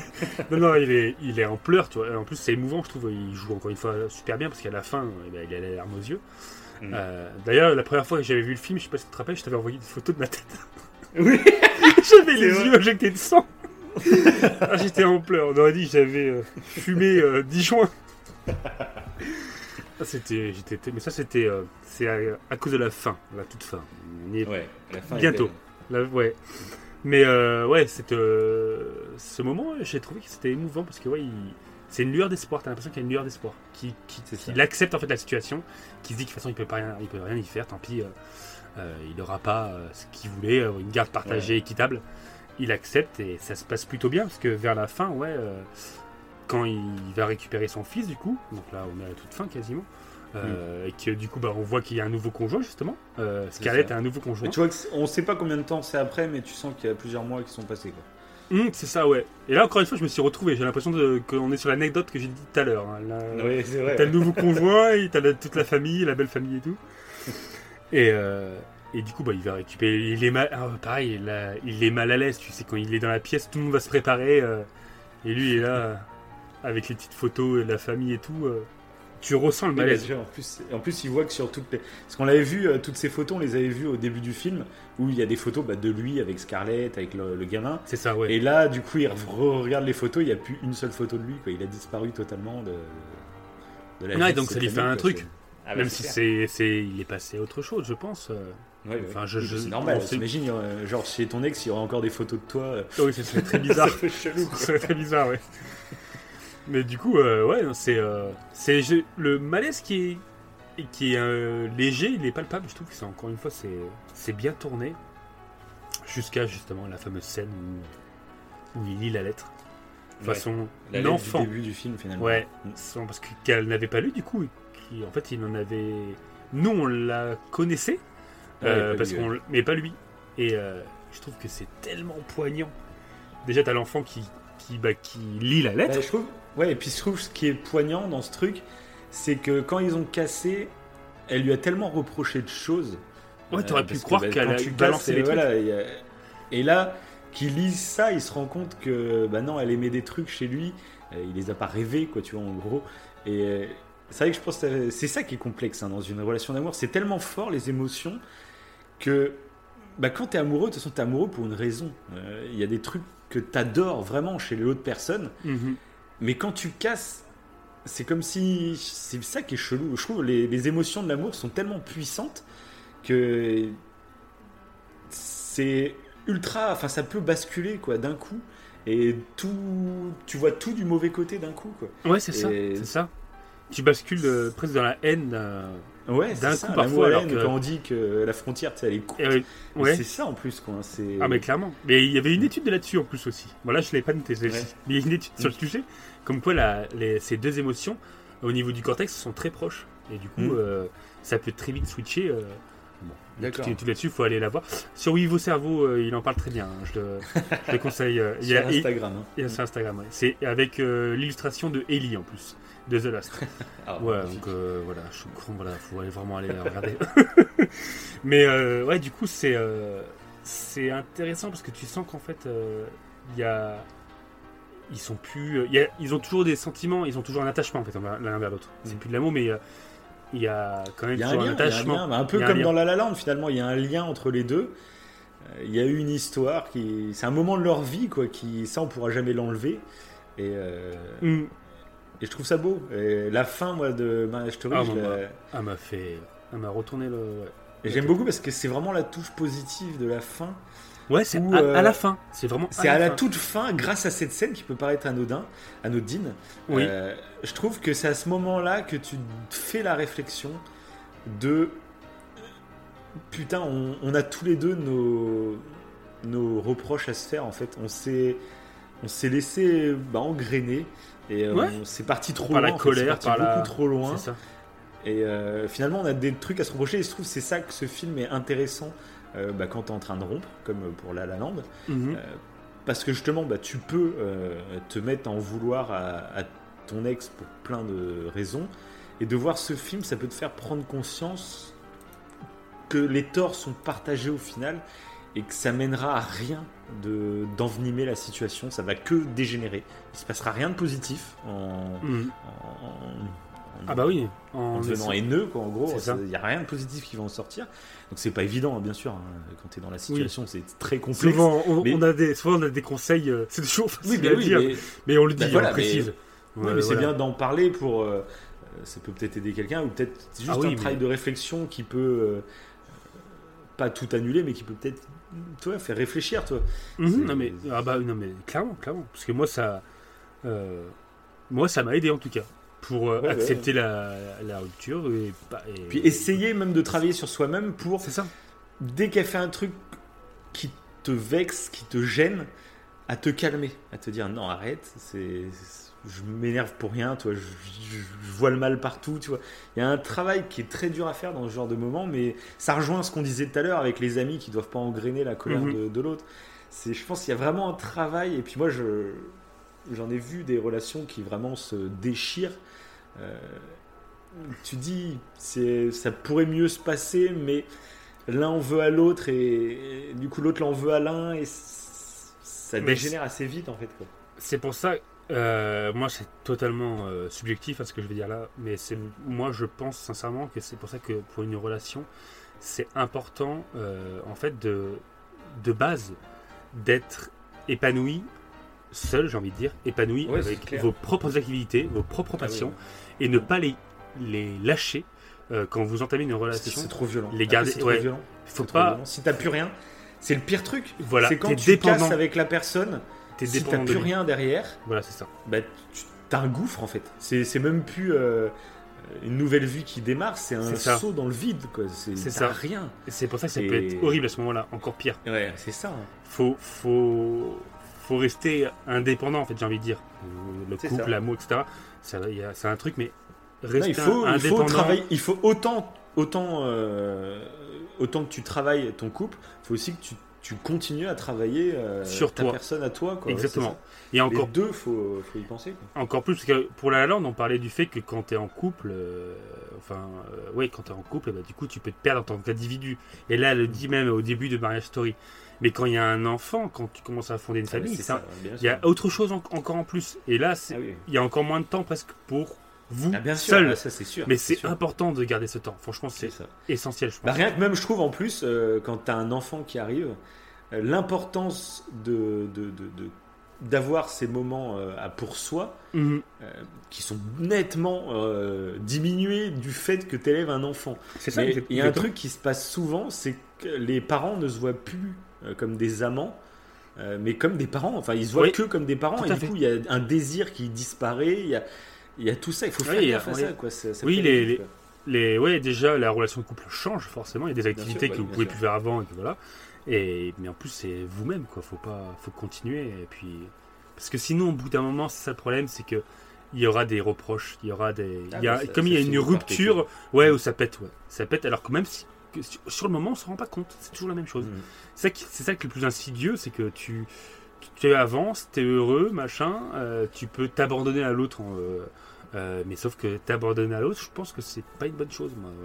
Et ça, tu prends le risque d'être C'est romantique, dépendant. mais c'est vrai, mais c'est vrai parce qu'on nous sert un peu cette sauce du euh, romantisme. euh, euh, ma vie est la tienne, c'est beau, c'est romantique. Mais finalement, Mm. c'est la meilleure source pour euh, que ça termine mal en fait. Et donc c'est peut-être moins romantique nous ce qu'on dit, hein, mais dans une optique tu vois, de construire vraiment quelque chose, je pense que c'est par là qu'il faut aller quoi en fait. c'est ça, c'est ça. Et euh, Après, on se trompe peut-être aussi, hein. peut-être qu'on est deux cons, euh, deux cons en train de déblatérer. peut-être, c'est Non, mais voilà, de toute façon, on donne notre avis nos- c'est ça. par c'est rapport à nos expériences en fait, et puis ces deux films qui nous ont vraiment parlé. C'est purement, euh, oui, là, c'est purement de l'opinion. Il n'y a rien de factuel. C'est hein. C'est juste comme ça.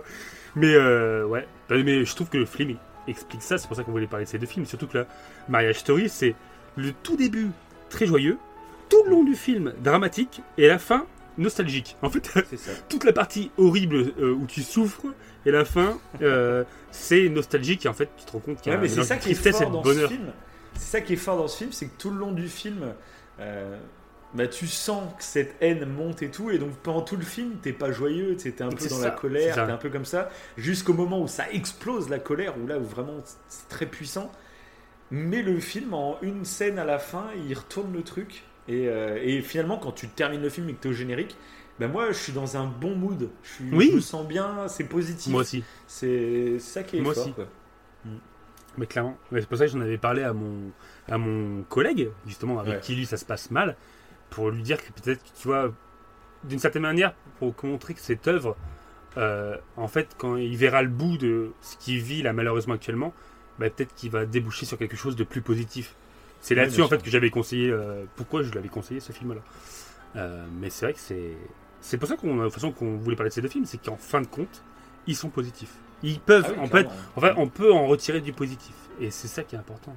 Rester positif. Oui, puis je pense que c'est leur but euh, aux deux. C'est leur but aux deux de, de, de ça. finir avec une note positive, hein, clairement. Tout à fait, tout à fait.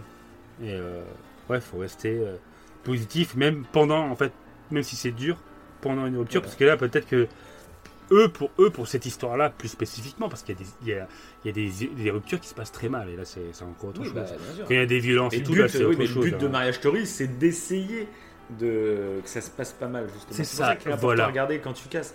Il- il- le but de ce film, c'est d'essayer de te faire prendre du recul sur ta relation avec ton ex. Voilà. C'est le but du film, quoi. Et, et peut-être que bien sûr, ça ne servira pas, hein, mais euh, Mmh, je pense que ça peut aider d'essayer de- ouais, ouais. Ouais. D'essayer de réfléchir euh, positivement avant d'agir. Plutôt que d'agir. euh, Et Tout simplement que les torts sont partagés et qu'il faut s'en rendre compte. Et Tout que- à fait, ouais. Voilà, voilà, voilà. Nous, on veut, on veut du bien de tout le monde. C'est pour ça, c'est pour Mais- ça mais qu'on les nous, fait. euh, on est bientôt Dalai Lama, de toute façon. C'est ça. On, On est des- on est des- on va faire une marche. euh, Non, c'est Dava, Laï Lama. C'est Ouais, Dava, c'est Lama, enfin, voilà. Je pense qu'on a fait un bon petit tour. Il était un peu plus, bon- bon un peu plus hein. court.